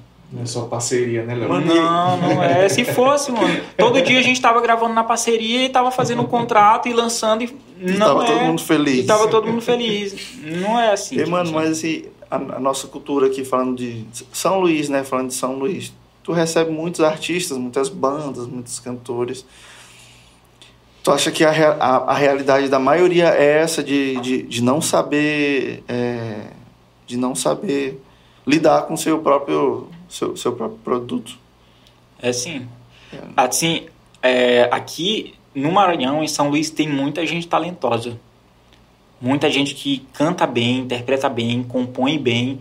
Porém, mano, não se aceita como, como alguém que tem potencial de lançar algo grande. Não é todo mundo. Uhum. mas a maioria. Então, quando as pessoas vêm com esse discurso, ah, porque lá de fora é melhor, não sei quem lá de fora faz, não sei quem lá de fora tem oportunidade. Cara, a internet veio para poder colocar todo mundo em pé de igualdade. nem o Hélito disse, para democratizar, né? Todo mundo tem a mesma oportunidade, né, pô? mundo. Todo mundo tem. Só que o que vai fazer diferença é a mudança de mentalidade. A mudança de mentalidade ela vai fazer total diferença nisso. Porque a pessoa começa a se planejar diferente. A pessoa começa, cara, eu preciso de dinheiro para produzir. Eu preciso de dinheiro para lançar. Eu preciso de repertório, eu preciso disso. Tudo demanda um custo. Mas se eu quero isso daqui, beleza, eu vou buscar. Eu tenho minha formação aqui, vou buscar em outra coisa e vou começar a plantar devagar aqui. Vou fazer um planejamento. Se a pessoa, por exemplo, não tem um escritório para poder estar trabalhando com gerenciamento, com lançamento e é uma banda, mano, quem que gosta disso da banda? Cara, eu curto. Beleza, vamos investir para te estudar isso. Uhum. Vamos investir, é isso aqui que tu vai estudar, tu vai chegar e aplicar aqui. Quem que gosta de fazer essa parte de administração, disso? Cara, eu gosto disso aqui, então tu vai ficar com essa parte. A própria banda, ela Sim, começar a isso. fazer esse processo e Se trabalhar organiza uma ali no empresa. setor, né? Exatamente. Às vezes não é só uma reunião para poder ensaiar. Bora ensaiar, todo mundo se reuniu, fez zoada, tocou, acabou. Mano, a música, ela é só um dos pilares para o negócio acontecer. Negócio. Então, É, pra é música só o produto ali, né? Mas é o produto por si só, ele, ele, Ele é nem um tem produto, vida, né? Exatamente. É aquela história, né? Se tu tem uma Ferrari na tua garagem sendo vendida por 50 reais e ninguém souber, tu não vai conseguir vender nunca. E é uma Ferrari por 50 reais. tá entendendo? Então qual que é o negócio? As, as pessoas precisam saber Chegar, tu precisa comunicar. E aí, para te comunicar, tu precisa ter estratégias. E hoje, assim, esse negócio de bater de porta em porta é dessa forma. Só que a internet facilitou porque tu Uhum. consegue bater em várias portas ao mesmo, tempo. É, Entende? perfeito. Aí é parte daquela questão do planejamento, né? Do Tipo assim, planejamento. a- até na questão da gestão que tu tem do- da grana que tu tem na hora pra gastar. Uhum. Que eu tenho, ó, tenho grana pra gravar, a gente sabe aqui é, os termos é mixar, masterizar, só que tem uma fatia ali que é pra tu Divulgar. impulsionar, É, né? impulsionar. Divulgar, é levar a Ferrari de 50 reais pras portas das pessoas. Exatamente. E aí precisa ter gasolina pra ela andar, né? Precisa ter gasolina pra chegar nas portas. E essa é a grana que você coloca pra, E tem uma coisa que, rodar, né? que é muito interessante na no projeto de cada um. Cada projeto, cada cantor, cada artista, cara, ele é único. Ele tem que usar a história dele para ser, pra ser um potencial de divulgação.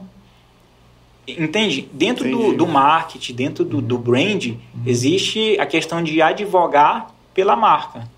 É aquela coisa, tu não conhece quem é dono da marca, mas, cara, tu defende, tu curte essa marca, tu curte a história, tu é o advogado dela ali. Ninguém Hum. pode falar mal dessa marca e tu também propaga ela, entende? É um fã. Então, essas estratégias, elas vão funcionando para poder tu conseguir cada vez mais propagar a tua marca, o teu som. Porque se tu trabalha de forma organizada, as coisas vão acontecer, mano. As coisas acontecem. Pode não acontecer no, no na, teu es- tempo. na escala, ou então na escala que a gente Que é- sonha, né? Imagino, né? Quer um exemplo? É do secular. Eu acho que é Israel e Rodolfo que lançaram, que estouraram uma música A dupla passado, sertaneja. do Big Brother. Os caras estouraram uma música, né? Sim. Aí tu vê assim, pô, os caras vieram do nada só porque o outro tava lá na TV, estourou uma música. Cara, os caras têm 25 anos de carreira. Tu já tinha ouvido falar neles? Não. Já tinha ouvido falar? Nem eu. Mano, e a galera pensa que é do nada, mas aquilo ali foi tudo planejado, tudo bem pensado, né? Pra É. chegar até aquele ponto. É, os caras passaram 25 anos se ajustando, ajustando um monte de ponto errado para poder chegar e estourar uma música. O cara começaram a acertar mais do que errar. Então a parada é essa, a gente começar a acertar mais do que errar, É- estudar sobre esse É planejamento. se organizar, porque assim, eu sei que tem uma hora que estoura, que realmente foge do teu controle, tu não imaginava que ia ser tudo aquilo, mas a gente a gente consegue controlar para que ponto a gente quer ir. Bom, é naquele ponto bem que a gente quer chegar e de lá a gente vai saber o que, que vai acontecer. Não é não? Exatamente. E principalmente assim, dentro da igreja, quando a gente fala sobre artista, sobre arte, a galera entende errado, entende? Fala sobre artista, acham, "Hum, esse cara é estrela. Não tem nada a ver uma coisa com a outra. Se o cara faz arte, se o cara tá, pô, cara, eu tô tocando meu instrumento, tô exercendo ali o meu dom, tu tá fazendo arte com aquilo. Quando a gente fala sobre artista, muitas vezes eu converso com, com cantores assim, não, cara, porque o artista, ele, não, eu não sou artista, eu sou servo, eu sou, Sou ministro. ministro do, do Tá Senhor. entendendo tudo errado, mano. Não pode ser um artista ministro do Não Senhor. pode ser. Então, aí a galera, que é um ponto crítico meu também, que eu vejo, a galera esquece sobre esse Léo. ponto artístico. Deus, Deus não faz arte, né? Tipo, Deus, Deus não faz arte, né? Então, às vezes a galera esquece esse ponto artístico, porque eu não sou artista, eu sou ministro, qualquer coisa, nada contra quem faz isso. Mas às vezes o cara só é ministro mesmo, mano, porque arte não faz. Canta de qualquer jeito, toca de qualquer jeito e acha que está ministrando. Então, existe esse outro ponto. A gente ser o máximo possível, mano, excelente no que tá fazendo, porque além de tu glorificar o nome de Deus com isso, tu traz a tua mensagem para uma relevância muito maior. Tu faz com que tua, tua mensagem seja relevante, entende? Então, um exemplo até que aconteceu comigo em São Paulo, lá na Paulista, dia de domingo, é cheio de gente tocando. E é muito massa tá lá, Uhum, porque a galera é, monta som, banda, todo mundo legal. e tal. Aí o que acontece? Cara, nada contra, mas é um exemplo pra gente tomar como, como exemplo mesmo. É, as bandas tocando, montando som e tudo. Cara, de longe eu escuto o som. Sabe aquele som, mano? Abafado, estourado ali. Minha esposa também não deixa eu mentir. Mano, era um irmãozinho que tava com uma caixinha de som completamente estourando, saturado. está voltando! Né? Cantando, cantando com um playbackzinho, completamente, cara, não tô. Não, mano, eu concordo com. Ponto. Eu concordo contigo 200%. E é só pra concluir a galera não entender errado, não tô desmerecendo e não tô é, querendo julgar o coração daquela pessoa ali. Mas beleza, vamos lá, vamos dizer que aquela pessoa tem um coração de adorador, tá ali servindo. Não seria interessante se ele tivesse um som massa, tocando massa ali? Não ia trazer relevância pro trabalho dele? Mano, todo mundo olhava, tipo, passava assim olhando de cara feia. Então, a gente tá entregando a mensagem de Cristo de qualquer jeito. Pois é, até porque tá cheio de gente ali acreditando em outras coisas e levando equipamentos de excelência, Fazendo de qualidade, né? Então, assim, como tu falou, a gente não sabe qual era a realidade lá, né? Se a pessoa tinha condições ou não. Mas quando a gente tem condições e mesmo assim a gente é desleixado, aí tá aí uma coisa que me deixa com ódio, ó, bicho. É esse ponto bem aqui, que eu até queria conversar contigo para te falar um pouco, que eu admiro muito como tu e, e Vanessa administram o Estúdio Grano, né? Como é que, mano, uma coisa que eu observo muito e acho que Pablo, todo mundo aqui vai concordar. Eu percebo que o Estúdio Grano, ele tem um, eu não vou, eu não vou dizer que o preço é barato porque vai soar como se tivesse é, não dando valor, mas tem, existe um preço muito justo lá, né? E existem outros estúdios aqui em São Luís, eu vou falar mesmo, não tem problema nenhum.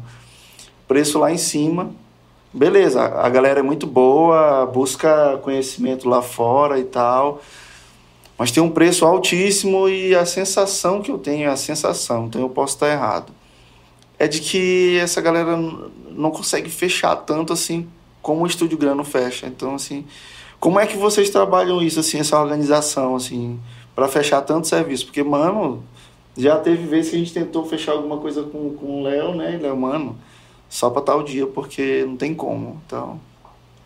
Mano, para te falar a verdade, Fala a parte verdade. administrativa, organizacional da empresa, a gente precisa aprender muito mesmo, essa parte financeira e tudo. Uhum. Mas, cara, eu vou falar para vocês uma real bem aqui. O que uma coisa que tem mudado nossa vida financeira e muita coisa assim é a gente ser fiel nas primícias para Deus, sabe? É isso aí, mano. É a real bem aqui. Antigamente, eu ia entregar o dízimo, a gente eu juntava o que estava ali no mês e muitas vezes gastava uma parte que precisava, aperreado e tudo. Mano, quando eu entendi que o que eu receber logo, a primeira coisa que eu faço é entregar o meu dízimo, eu vou te falar bem aqui, mano, mudou completamente o fluxo de trabalho do estúdio. Foi mesmo, mano. Fica aí o testemunho, né, mano? Pra quem. Pra quem Porque, tem é- dificuldade de entender a importância de, de dizimar, né? De ofertar, né? Porque é algo assim, não é que tu, mano, tu só tá devolvendo o que Deus já te deu. Não é que Deus precisa do teu dinheiro porque ele não precisa. Tu só tá devolvendo o que tu já recebeu, entende? Então, se tu já recebeu, mano, não, esses 10% é como eu penso, né? Ele não é teu. É, tem- Então, cara, assim, não tem marketing, não tem. Mano, a gen- assim, a gente tenta realmente o máximo possível entregar nosso trabalho com excelência, ser muito sincero com as pessoas. Cara, a gente não quer somente fechar teu trabalho, entregar, a gente quer entender, quer entregar o melhor possível. É, fazer parte do, do isso, teu sonho. Isso é legal, porque eu, eu percebo que quem grava uma vez, pelo menos a maioria esmagadora, sempre volta, né, lá no estúdio. Legal. Acaba se tornando amigo, né? A gente acaba somando ali. Mas nessa parte financeira, foi da água pro vinho. assim, De verdade. Glória a Deus. mano. Então, assim, da- das primícias mesmo. Eu fechei um trabalho hoje. Então, essa, essa décima parte ali, eu transfiro imediatamente, mano. Antes de eu comprar qualquer coisa, antes de eu pagar qualquer coisa. E isso é um paradoxo, cara. Como as coisas do reino de Deus, né? Alguém pode estar ouvindo esse podcast aqui e falar assim, cara, eu vou ti- já é difícil eu pagar minhas contas. Ainda vou tirar o dízimo, os 10% para dar para a igreja. Acho que fica aí esse, esse relato, entendeu? Experimenta. É, Experimenta. é porque Deus tem promessa pra isso, né, mano? Experimenta ser fiel, né? Ser, ser com aquilo que. Os teus primeiros, né? Tua primícia. Exatamente. 10. Mas, a mano, assim, tu, tu não fecha, assim, serviço de, de qualquer jeito, né? Assim, Não, mano. É tanto que a gente tem um monte de história engraçada em relação a isso. entende? conta aí pra nós. da galera chegar e. Assim, eu sou muito chato, Chato. com horário. é, mano, porque assim, tu quer, tu- é uma outra parada aqui pra galera.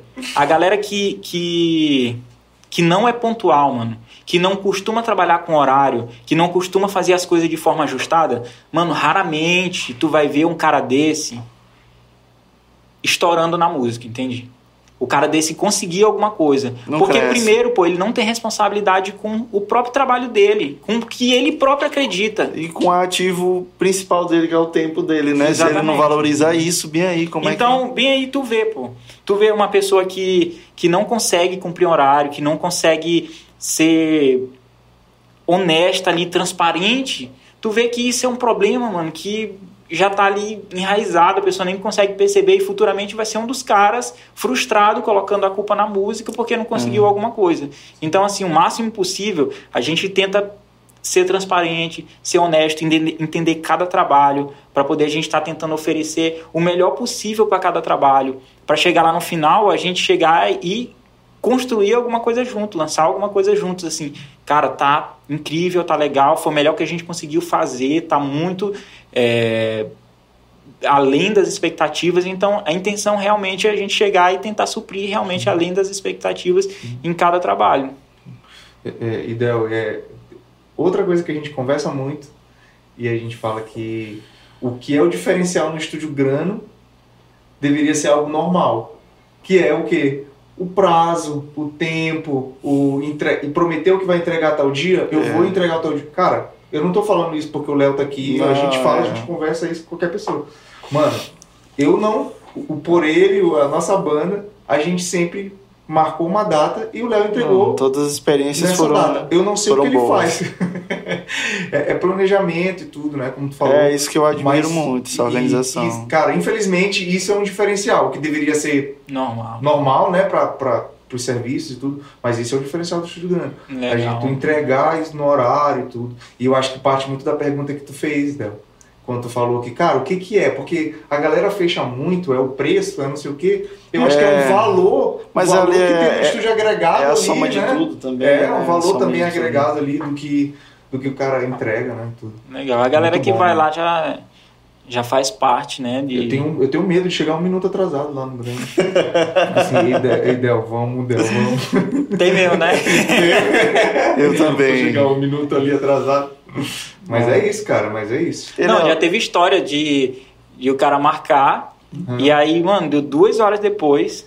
Sim. E aí eu passou o horário do cara, ele me ligou, "Ó, mano, tô chegando aí. Eu, Duas "Mas- horas depois, É, bicho. duas horas depois. Mas tá chegando pra onde, mano? Porque o horário já acabou há muito tempo. Cara. Aí o cara, não, cara, é porque tive imprevisto aqui, beleza. A gente entende, galera, que imprevisto acontece. Mas às vezes, pra muita gente, o imprevisto é chegar no horário, entende? Sim, sim. É uma parada completamente diferente. E aí o cara chegou, não, cara, mas aí tu não vai me atender? Eu, não, teu horário já passou. Aqui já tá funcionando outra coisa. Ele, cara, mas assim, se eu tô num, numa clínica, se o médico chega atrasado, eu vou esperar ele. Hum. Tá entendendo? Cara, mano, é, tanto que eu fiquei assim, mano, mas tu não marcou É, primeiro, clínica. primeiro que ele mentiu. né? Porque ninguém gosta de esperar. Né? Mas essa Se eu for história. me consultar e o médico não chega no horário, eu... A galera. só se eu estiver coloca- morrendo. É, não coloca como um Né? padrão. Algo que não tem E sentido. Tu pô, devia mas ter falado pra ele assim, cara, e o inverso? Se tu for te consultar e tu não chegar no horário, tu acha que o médico vai ficar te esperando? Não vai. É, É, gente sem noção, né, bicho? sem noção. Então a galera acha isso daí. Não, mas eu cheguei nesse horário a partir desse horário. Não, já tá rolando desde a hora que tu marcou. É isso aqui, funciona dessa e tu forma. não abrir mão disso que também que dá mais valor pro, pro, pro estúdio, né, mano? De, de não, não- Porque senão, bicho, a gente libera pra um e vai começando, daqui a pouco tá um, tá um carnaval. É, é aquela história, mano. Quem quer fazer um negócio, quem quer crescer com a carreira, com qualquer coisa, a gente conhece nesse tipo de, de comportamento aí.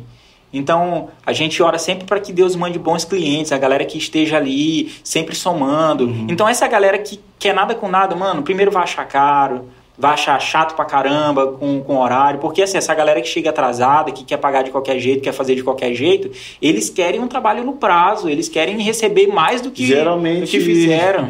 os irresponsáveis são mais exi- exigentes. É, então esse tipo de gente aí não dura muito no, no mercado, não dura muito fazendo isso aí, porque, mano, vai. vai quem que vai estar se submetendo todo o tempo a estar fazendo trabalho assim para pessoas que não têm responsabilidade?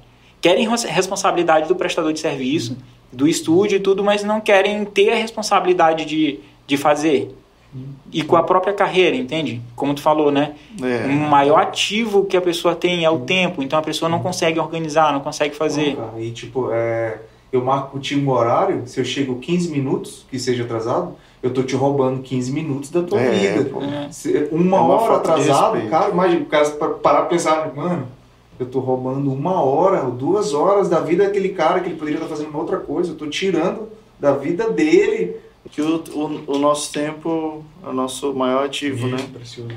É, e, é- e é aquele lance, né? A galera que não consegue, pô, não consegue ser organizada e ser pontual no negócio que é, é mais simples de tu ter controle, como que a pessoa vai ser organizada em coisas que não dependem somente da própria pessoa? Porque assim, se eu marquei contigo às 20 horas e eu não consigo chegar às 20 horas, então é falta de planejamento e organização minha. E é algo simples de se fazer. Agora imagina para algo que é extremamente complexo, a administração de uma carreira, a projeção de uma carreira. Se o cara não consegue ter controle sobre a pontualidade ali, a organização, nisso que é tão simples, imagina sobre as outras coisas. No Então, começo ele não consegue, né, Isso. mano? Então, a virada de chave, tu vê, tu vê, pô. Geralmente as pessoas que conseguem. é, Mano, tem exceções, beleza, mas as pessoas que conseguem se projetar e ir mais longe são pessoas que são focadas, são organizadas, Elas são diferentes, pô. dedicadas naquilo ali. Então faz muita diferença. A galera acha que não faz diferença esses pequenos detalhes, mas fazem muita diferença. Entende? Entendi. Galera que, que quer se projetar precisa pre- pensar macro. Pode crer. E aí, Massa. tá gostando? Falando nisso ali já tá. E aí, ele, Jones? Nosso diretor aí. É Mano, diretor tá, tá massa demais o papo, pô. Mu- Muitos insights, assim. Mas, mas Léo, assim. Tipo. Muita gente tem, tem home studio, gosta de ter estúdio, né? Eu não sei se a galera fica te procurando, assim. Pra pegar toque, pra perguntar Demais. como é que tu faz e tal, assim. Tu, tu, tu vê, assim, hoje que tu tu te considera uma pessoa assim que tu pode influenciar outras pessoas aqui ou tu faz isso e tal de alguma forma Cara, eu sempre. Galera que pergunta, liga pra falar de equipamento, eu sempre. Quando eu posso, quando eu tenho disponibilidade, eu sempre faço, sempre se recomendo, sempre dou toque. Galera aí de, do Instagram, WhatsApp mesmo que conhece, pode comprovar isso daí. Porque quanto mais gente tiver fazendo música, mais legal vai ser. Mais bacana vai ser. Quanto mais gente tiver gravando em casa, na verdade, eu acho que todo mundo pô, que é músico precisaria ter um home studio. tem que ter noção né de gravação Tem que ter, até assim, pro teu próprio estudo. Sim. Então, tu tá preparando um ensaio, tu vai tocar, mano, se tu tem tua plaquinha de áudio, teu computador, tu tem o black, os playback da música ali, como vocalista, grava duas mil vezes. Uhum. Ajusta, mapeia vocalmente, é toda estrutura, prepara pra fazer. Mesma coisa o guitarrista, mesma coisa, mano, o baterista fica meio ruim por causa Aham. da zoada, entende? Mas se ele conseguir um local pra poder estudar ali, cara, hoje em dia o nível da galera que tá tocando é muito alto também, pô. Então se a galera não, não conseguir fazer isso, não tá cada vez mais se preparando, mais difícil vai ser. Agora, Léo, tu falou desse negócio aí de, de, de se dedicar, né, com seu instrumento e tal, que é legal ter um home até pro, pro próprio estúdio. Eu me lembrei, assim, que de vez em quando tu vai gravar uma galera assim, e, o- tipo, o cara não chega nem com uma baqueta. Ah, acontece. É o que eu tô falando. Tu vê assim, cara, só se girar a chave ali. Mas nessas situações, tu vê assim, cara, esse músico vai até aonde? Até aonde que ele vai? Até aonde ele tem combustível para ir? Até a Paco e de- depois É, volta pra até, casa. até aparecer uma outra coisa para dividir o tempo. Então, muita gente tem que, se quer algo com música, mano, tem que virar a chave. Agora, se não quer, tudo bem. Mas seja sincero com quem tá tocando junto, porque pode ser que aquele cara ali esteja buscando alguma coisa séria. Por isso que eu falo da generosidade. A banda, o ministério, tem que ser generoso ali, porque custa tempo, custa dinheiro. E porque acontece, pô, o cara vai gravar, cara, não tem uma baqueta e não, tu fica assim, mano, pelo amor de Deus. não, isso é brincadeira. Porque até onde vai? É, só brincadeira. pô. E, e, mano, e assim, tu falou, tá falando de generosidade, né? De banda e tal, equipe. Mas assim, hoje no estúdio, na verdade, tu sempre trabalhou só, Uhum. né? Tu já pensou em, em ter mais pessoas trabalhando contigo? Ou, ou não, tu sempre te organizou de modo que, que tu conseguisse atender todas as demandas? É, hoje sim. Hoje eu ainda penso assim na demanda assim dos trabalhos que, que existem hoje. Eu gosto de estar na frente ali para poder fazer, entende? Tu tem condições até hoje de ficar... É, porque é tudo é uma questão de, pelo menos como funciona pra mim, de organização, de agenda. Por isso que eu sou meio chato com horário também. Vai funcionar de tal hora até tal hora, ah, não dá. Então eu sempre tento organizar para que funcione ali, Uhum. nesses horários que eu consigo organizar para isso aí. Mas futuramente a gente pensa porque cara, a gente quer convidar pessoas para poder lançar, para poder, sabe, produzir e, e construir também uma galera que entenda sobre essa, essa questão de lançamento, sobre essa questão de, de projetar uma carreira e muitas vezes com a realidade de quase todo mundo que é com pouco investimento. É. Entende? Então, tem como fazer? Tem como fazer. Entende? Pode demorar mais? Aham. Pode demorar mais. É Então- entender a realidade e criar algo ali pra. Exatamente. E aí o que acontece é aquela história. E tirar da cabeça da galera de que viver de música é só o mainstream.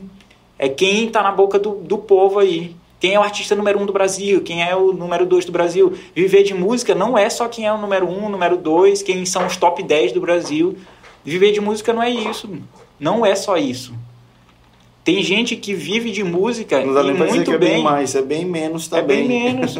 É, viver de música, às vezes o cara quer viver de música tocando em, em casamento, tocando em, em qualquer outra coisa. Ou então, cara, tocando na igreja, servindo na igreja. E o cara pode ser remunerado por isso, ele pode ganhar a vida fazendo isso daí. Mano, tem muita gente mesmo. Ah, falando aqui de São Luís Maranhão, né?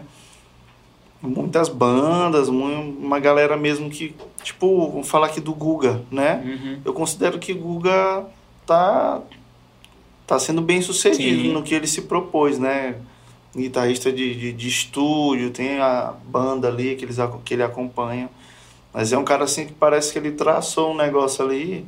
Cara, vou fazer isso aqui. E, e tem dado certo, Sim, né? Isso é legal. A gente vê essas bandas aí de casamento, né? A galera aí ganha grana, velho. Ganha dinheiro pra poxa. Sim. E aí pra ver, né, como Os que ganham menos dinheiro é as bandas de, do Joship. que é questão de, de propósito, né? São propósitos diferentes, mas Poxa, Paulo, a gente tá Galera- sem propósito. É um propósito diferente.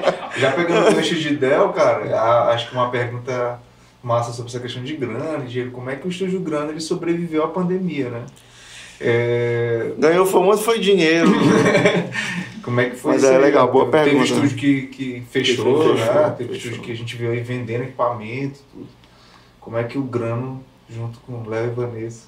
que que Cara, vocês graças a aí, Deus em relação a, aos trabalhos do estúdio, eh, mesmo na pandemia a gente gravou. É, mas pra eu, eu tô fora, ligado tudo. que, que, que vocês bolaram assim um, uma, uma estratégia, um plano e tal. Vocês conseguiram captar vários.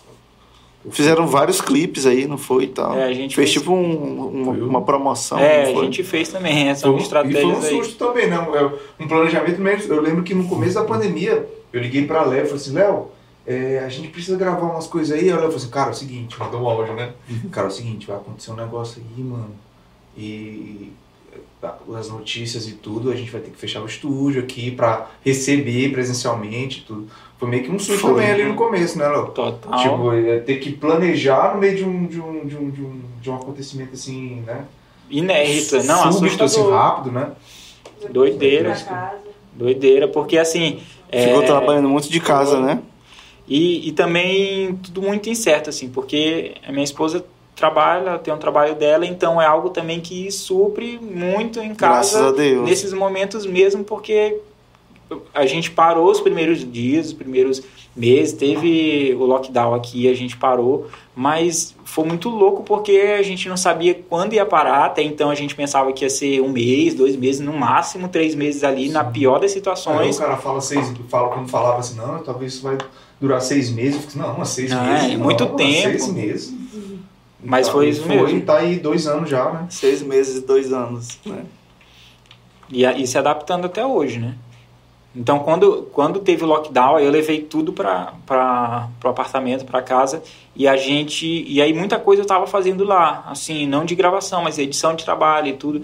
Mas depois que acabou o lockdown e voltou, a gente fez muito trabalho online mesmo, e gravação, precisando de gravação de bateria, e guitarra, isso. Aí a gente foi mandando, assim. Entendi. Então, teve tra- trabalhos que a gente fez para fora do estado, vários trabalhos assim para só. fora.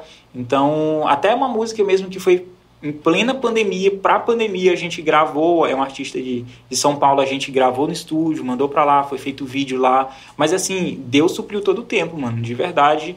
Mesmo Mano, mas A a pandemia pandemia, pegando. a- acabou te forçando a trabalhar de uma forma nova ou diferente ou não? Pra ti foi a mesma coisa? Tipo assim, tu teve alguma experiência diferente? da pandemia, É, assim, Cara, no, o, no que, teu negócio. que deu um estalo assim é que. que até hoje, assim, que tu não pode ter somente uma renda. Ah, tu teve. Tu tem que, tu tem que diversificar mesmo, ter várias ali, né? rendas para poder fazer com que em certos momentos um que está mais complicado, o outro consiga O outro, suprir e tal. Então, até mesmo de investimento e e, um, E outra outras coisa, a questão de diversidade, a diversificar tipos de serviços, né? tipos de Porque tu não serviço, tinha um né? serviço online e não chegava, por exemplo, São Paulo, né? Que foi Uhum. onde chegou. Tu tinha um serviço local.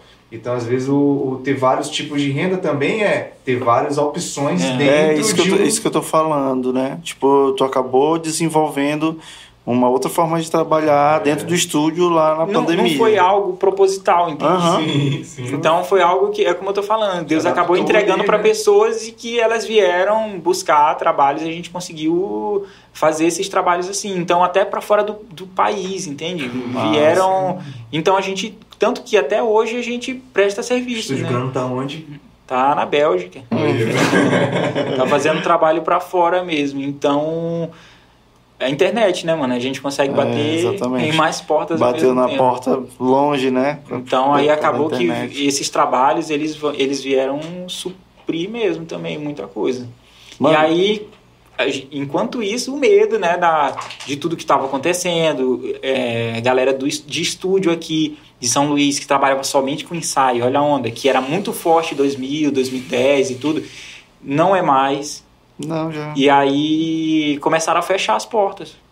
E mudar, não, não trabalho mais com ensaio, já estou trabalhando com, com Cara, eu vou coisa. falar do exemplo aqui. Eduardo Top Studio. Uhum. E era até um estúdio consolidado, né, galera? Consolidado. Entrou a pandemia. Ele, ele é um outro cara também que eu considero que ele é, ele é cabeça pra Sim. poxa. Rapidamente ele entendeu que o estúdio não ia mais prestar ali para ensaio. Ele transformou em. Hoje, hoje ele é filmmaker. Ele Trabalha trabalha com vídeo e tal. onda de live, né, Del? É, Começou começou. live, Até podcast, ele, ele acho que ele fez um ou dois. E foi uma oportunidade legal na, na pandemia, quem fazia live, viu? Foi. Transmissão ali. É. Muita gente procurou, mas eu não fiz nenhuma E aí, mano. live. não. Não. Não. É era- aquele negócio, né, pô? Porque a cabeça de Léo e Vanessa voltaram pra outra coisa que na É, pandemia. é porque- Pô, na pandemia o nosso estúdio ele vai sobreviver é dessa forma bem aqui. Já o Eduardo não, ele transformou mesmo um estúdio de, de vídeo, né? E, e deu muito certo, tanto é que ele nem voltou mais. Uhum. É a Catamarã Filmes. Até porque, assim, para transmissão de live, tem um investimento básico ali muito alto, Alto, entende? é. Para te entregar algo de qualidade. Qualidade. Então, se não for para entregar algo de qualidade, ao meu ver, não, não ia valer a pena. E se fosse também, porque, pelo menos assim, eu sabia que ia ser algo temporário, ia durar ali no máximo, no máximo, 4, 5 meses, o Acho que período todo mundo ali. aqui pensava que ia ser, não, isso aqui é muito louco, então Não, é a possível que isso vai de demorar live. muito tempo. Questão Ah, de sim. live mesmo. Que ia demorar pouco tempo, porque todo mundo ia estar em casa assistindo, aí foi um boom de live, todo mundo estava fazendo live, mas a gente tinha consciência de que não ia durar muito. Ninguém ia viver de live o tempo todo. E aí, se a pessoa fosse fazer um investimento muito alto para poder suprir essa necessidade de live, antes dele tirar o que ele investiu, ia acabar a demanda. Não ia valer a pena. Mas, cara, a live já enjoou também. Não, E parece que é esse tudo no mesmo ano. horário, né? Parece que é tudo...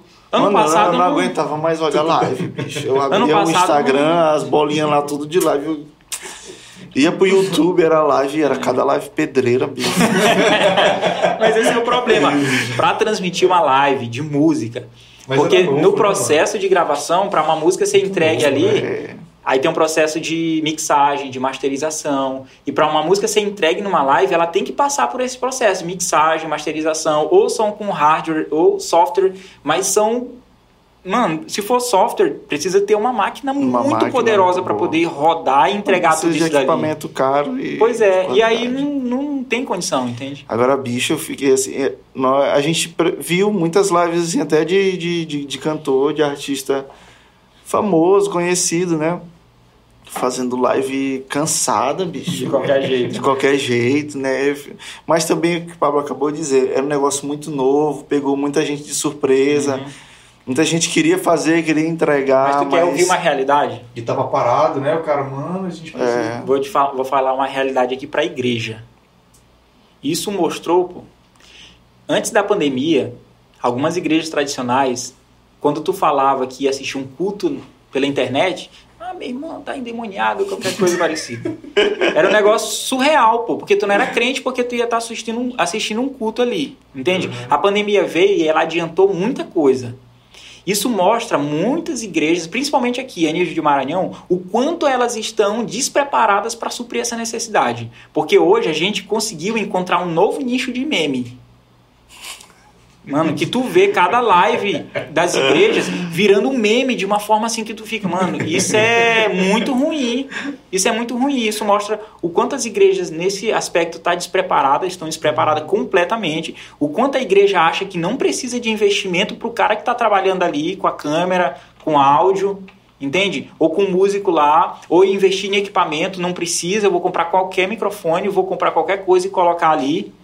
Mano, e se a gente trabalha na igreja e é para fazer algo com excelência, bora atrás de quem ensina isso aqui da melhor maneira. Bora mandar o cara que Mano, ele tem um chamado para isso daqui, para ele aprender, para servir, bora honrar uma pessoa que tá ali todo o tempo. Então, trabalhar de uma forma organizada que isso funcione também E a gente tá falando da propagação do evangelho, né? na propagação do Assim, como é evangelho. o cara vai fazer Com chegar.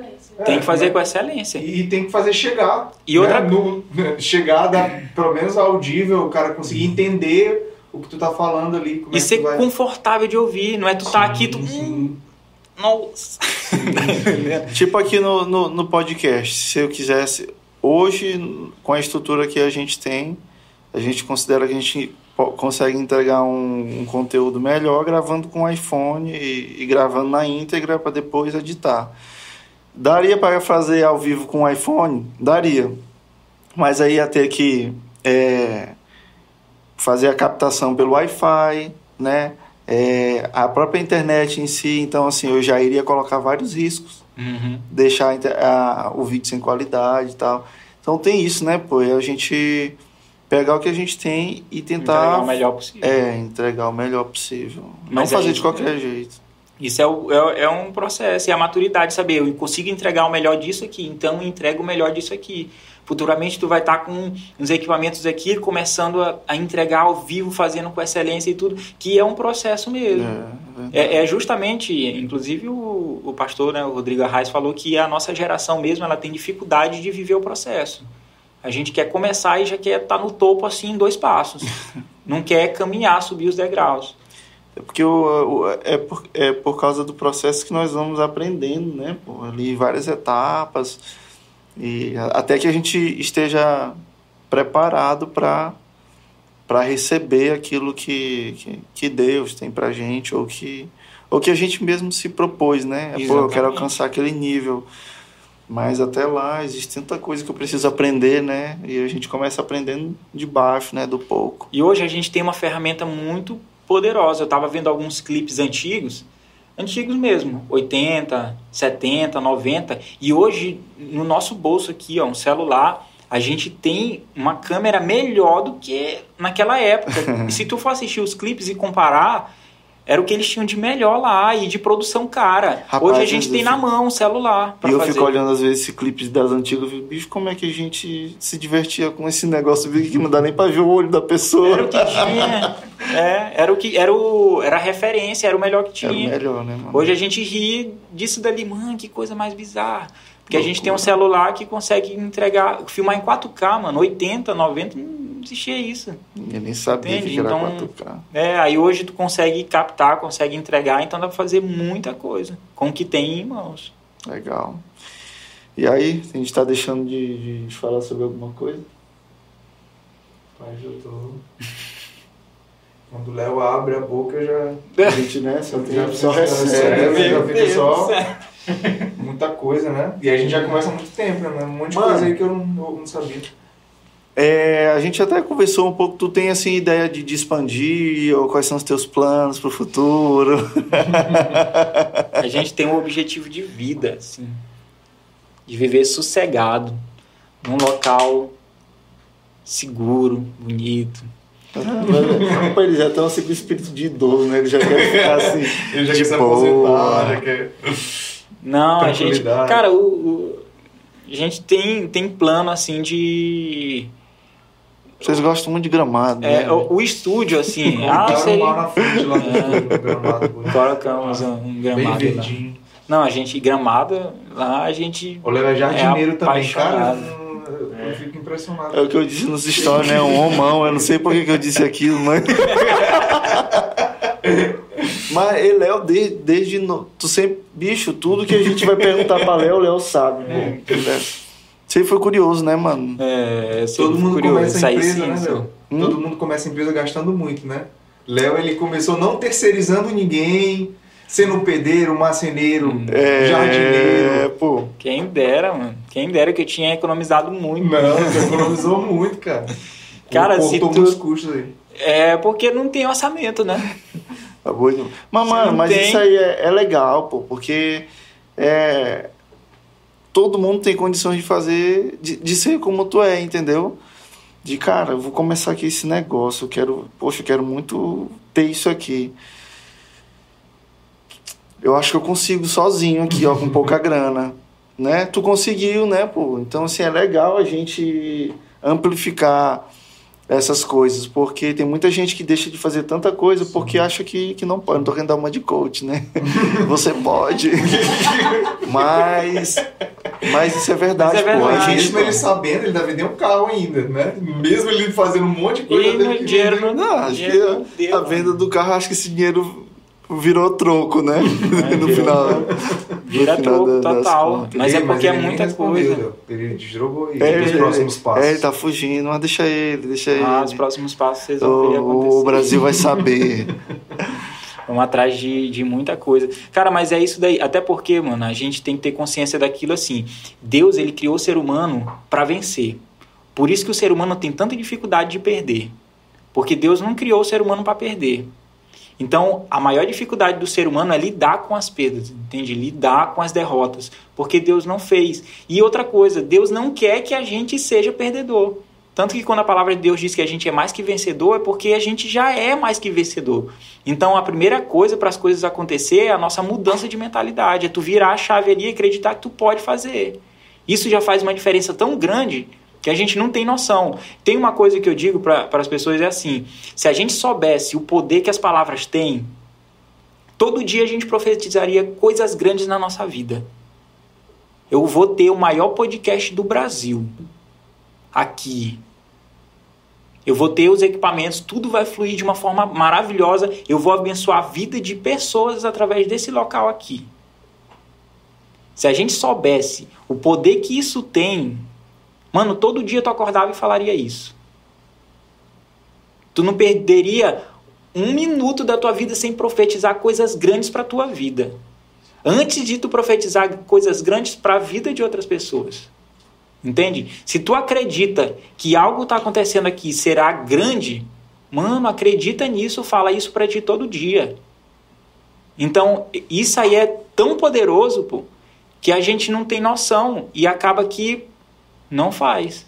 A gente prefere se lamuriar, prefere de fato acreditar que a gente não consegue, porque, mano, parece ser mais, mais interessante se diminuir. Para as pessoas chegar e ficar, é verdade, ele é coitadinho. Olha, viu como eu sou coitadinho mesmo? Então é muito mais fácil, mano, a gente chegar e acreditar todo dia a gente falar. Se a gente soubesse, mano, o quanto Deus muda, ele para a terra, ele faz com que a terra gire em outra direção ao nosso favor, justamente porque a gente conseguiu colocar para fora algo. Mano, e eu não tô falando de simplesmente eu pensar isso, Uhum. tu colocar para fora. O exemplo que Deus, Deus deixou foi esse dele criar tudo que a gente vê aqui através da palavra. E a gente não usa. Cheio!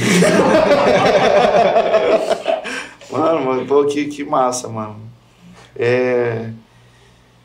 A gente precisa ter esse coração todos os dias, né, cara? A gente precisa mesmo acordar todos os dias com com essas palavras, né, mano, na, na nossa boca, né? A gente perde mesmo muita coisa no nosso dia, a gente perde muita coisa em algumas horas, tudo por causa da nossa percepção, né? A gente a gente se preocupa muito em querer perceber o nosso ambiente, né? E perceber o nosso ambiente é, acaba fazendo com que a gente olhe é, o que é difícil, o que é impossível, o que vai atrapalhar. É, eu não tenho condições, porque a gente quer perceber muito. Mas, mano, mas quando a gente observa, é diferente. Quando a gente observa, a gente vê o obstáculo, mas a gente vê. Nesse, gente, isso aqui é de um livro que eu estou lendo. quando a gente vê o obstáculo, quando a gente observa o obstáculo, a gente procura ver um caminho nesse obstáculo, né? Então eu acho que é isso, cara. É, a verdade é que no final das contas, a coisa que mais importa e que a gente mais precisa ter o controle, a gente tem, que é sobre nossas emoções, né, nossas percepções. Eu acho que eu acho que é muito disso que tu tá falando, cara. É. Da gente enxergar e perceber que a gente tem condições. Né? Basta a gente mesmo é declarar isso. É perseverar. Né? Minha esposa tá bem ali, ela sabe, tá? E uma coisa mano, que que é algo que é entranhado em mim é de não desistir das coisas. Tinha, tem uma palavra que eu gostava de usar lá na igreja Comunidade de Vida, que é indesistível. Hum, Entende? Ele, eu não sei se. O, como é o nome do. do... Pastor Mário. Mário Porto. É. Ele fala muito, uhum. né? Mas é uma, é uma real. É uma não real. Desistir, é o né? cara não desistir, é o cara perseverar. A perseverança ela tem sua obra perfeita, né? Amém. Isso aí que tu falou, né? questão de percepção, né? A gente é, percebe, cara, a gente olha, mas a gente não consegue às vezes apontar o destino, né? Cara, eu tô vendo isso aqui, mas é como tu falou, isso aqui, isso aqui vai ser o maior podcast do Brasil. É apontar o destino. É apontar. É isso, cara. A gente, hoje, hoje eu acordei. Será que eu falei alguma palavra de bênção sobre a minha vida? Eu declarei algo sobre a minha vida de bênção? E é isso, cara. Porque é às vezes a gente tem essa percepção de declarar sobre a vida da outra pessoa, né? É, a e a nossa, mano. Não consegue. Começa logo assim. Só pela percepção, né? Vive só pelo, pela vista, né? É, vive pela é, fé. E é engraçado que a gente tem um testemunho engraçado com, com Vanessa ali, que toda vez que ela saiu de um emprego e ia pro outro, mano, eu falava o salário dela. Profeta. Eu falava o salário dela. tu vai ganhar tanto. É. A última vez parece que tu falou 22 mil, não foi? Errou, foi o dobro. ah, a Vanessa corrigiu, 50, né? e toda vez aconteceu mesmo, mano. Amém. De... Amém, então é algo cara. assim que a gente fica. Mano, é algo. É como eu tô falando, é o poder da palavra mesmo. Mano, o Léo falou uma vez que eu ia sair do emprego, ó. E eu saí. Mas foi uma benção na minha vida, Ah, porque depois eu, eu, tava, eu vivi outra coisa, mano. Cara, tu vai ficar desempregado e Deus vai te abençoar. Eu E, tava mano, casado, eu falei, tá Quando terminar o podcast, fala umas Tá. coisas ali pra mim. eu pude estar repreendido, mas foi bênção, cara. Foi, bênção. aconteceu mesmo, né? Aconteceu, aconteceu. Legal, mano. Tá vendo a, a, a, a poder, preocupação né, que a gente tem ali, do que a gente fala, né? A importância da. da- da- A preocupação que a gente tem que ter com o que, que a gente Ah, tá sim. E também não ficar falando merda, né? Também. É, Fala muita é merda mesmo. e atrapalha mais ainda, né? Já é difícil a gente calado, ainda mais a gente falando merda. Essa é, essa é verdade. Já é difícil a gente calar, né? Mas, mano, cara, o papo foi massa, mano. Massa. Tô, tô super feliz. Vocês dois aqui na mesa e tal. E, e confirmar mais ainda tem um, que tu é um cara sábio, um cara maduro, prudente. É, tua história com Vanessa é muito legal. Eu acho que cabe até um podcast com esses dois aqui, né? Falando sobre a vida aí de, de, de casal. Ó, o Léo olhou pra Vanessa. O microfone Vanessa tá sozinho aqui, o microfone. Ó, o microfone tá sozinho. né? A Rebeca já, a Rebeca já tá preparada aí também. Então, mano, pô, muito massa, mano. Massa, Tua- mano. tuas experiências, como tu conduz tudo no, no estúdio.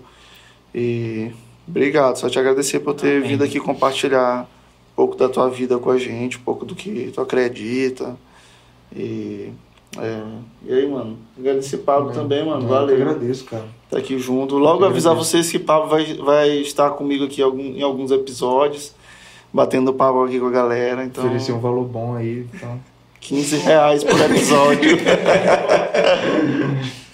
é isso, Depois, mano. não, privilégio, cara. Privilégio estar aqui. Eu vi esse podcast nascer ali. O primeiro podcast estava ali atrás. Foi, verdade. E eu eu falei hoje, né, quando eu entrei aqui, eu falei, cara, sempre que eu entro aqui, É uma é, é uma, surpresa. é uma surpresa, porque tá ficando muito legal a sala, tudo, o ambiente. Posso abrir meu coração um pouquinho pra vocês? Abre. Ah, bicha, é, é um pouco do que a gente está conversando. A gente, a gente tem que deixar de olhar para dificuldade, assim, né? A gente tem que parar de ficar querendo perceber o que que tá de errado, o que que tá sendo difícil. Outro dia eu fiz o... Eu fiz até o post, foi porque foi um, um, um choque, assim, para mim. Eu tava olhando para tudo isso aqui e eu disse, bicho... hum. Aí eu fui ver, né? Desde o primeiro até o último. Aí eu, ih, rapaz, não, peraí. É porque a gente tem mania de perceber só ali o momento, né? Mas eu, eu gosto de pensar assim, que o único momento que a gente deve olhar para trás na nossa vida é para ver o que, que a gente já construiu, né? Porque isso acaba motivando, É. impulsionando a gente. Então, queria falar isso. Sensacional. É isso mesmo. Muito bom. Então, galera, esse foi o nosso episódio. Léo, valeu. Vanessa, Ali Jones, Rebeca, Pablo. Bora pra casa. Valeu, mano. Falou.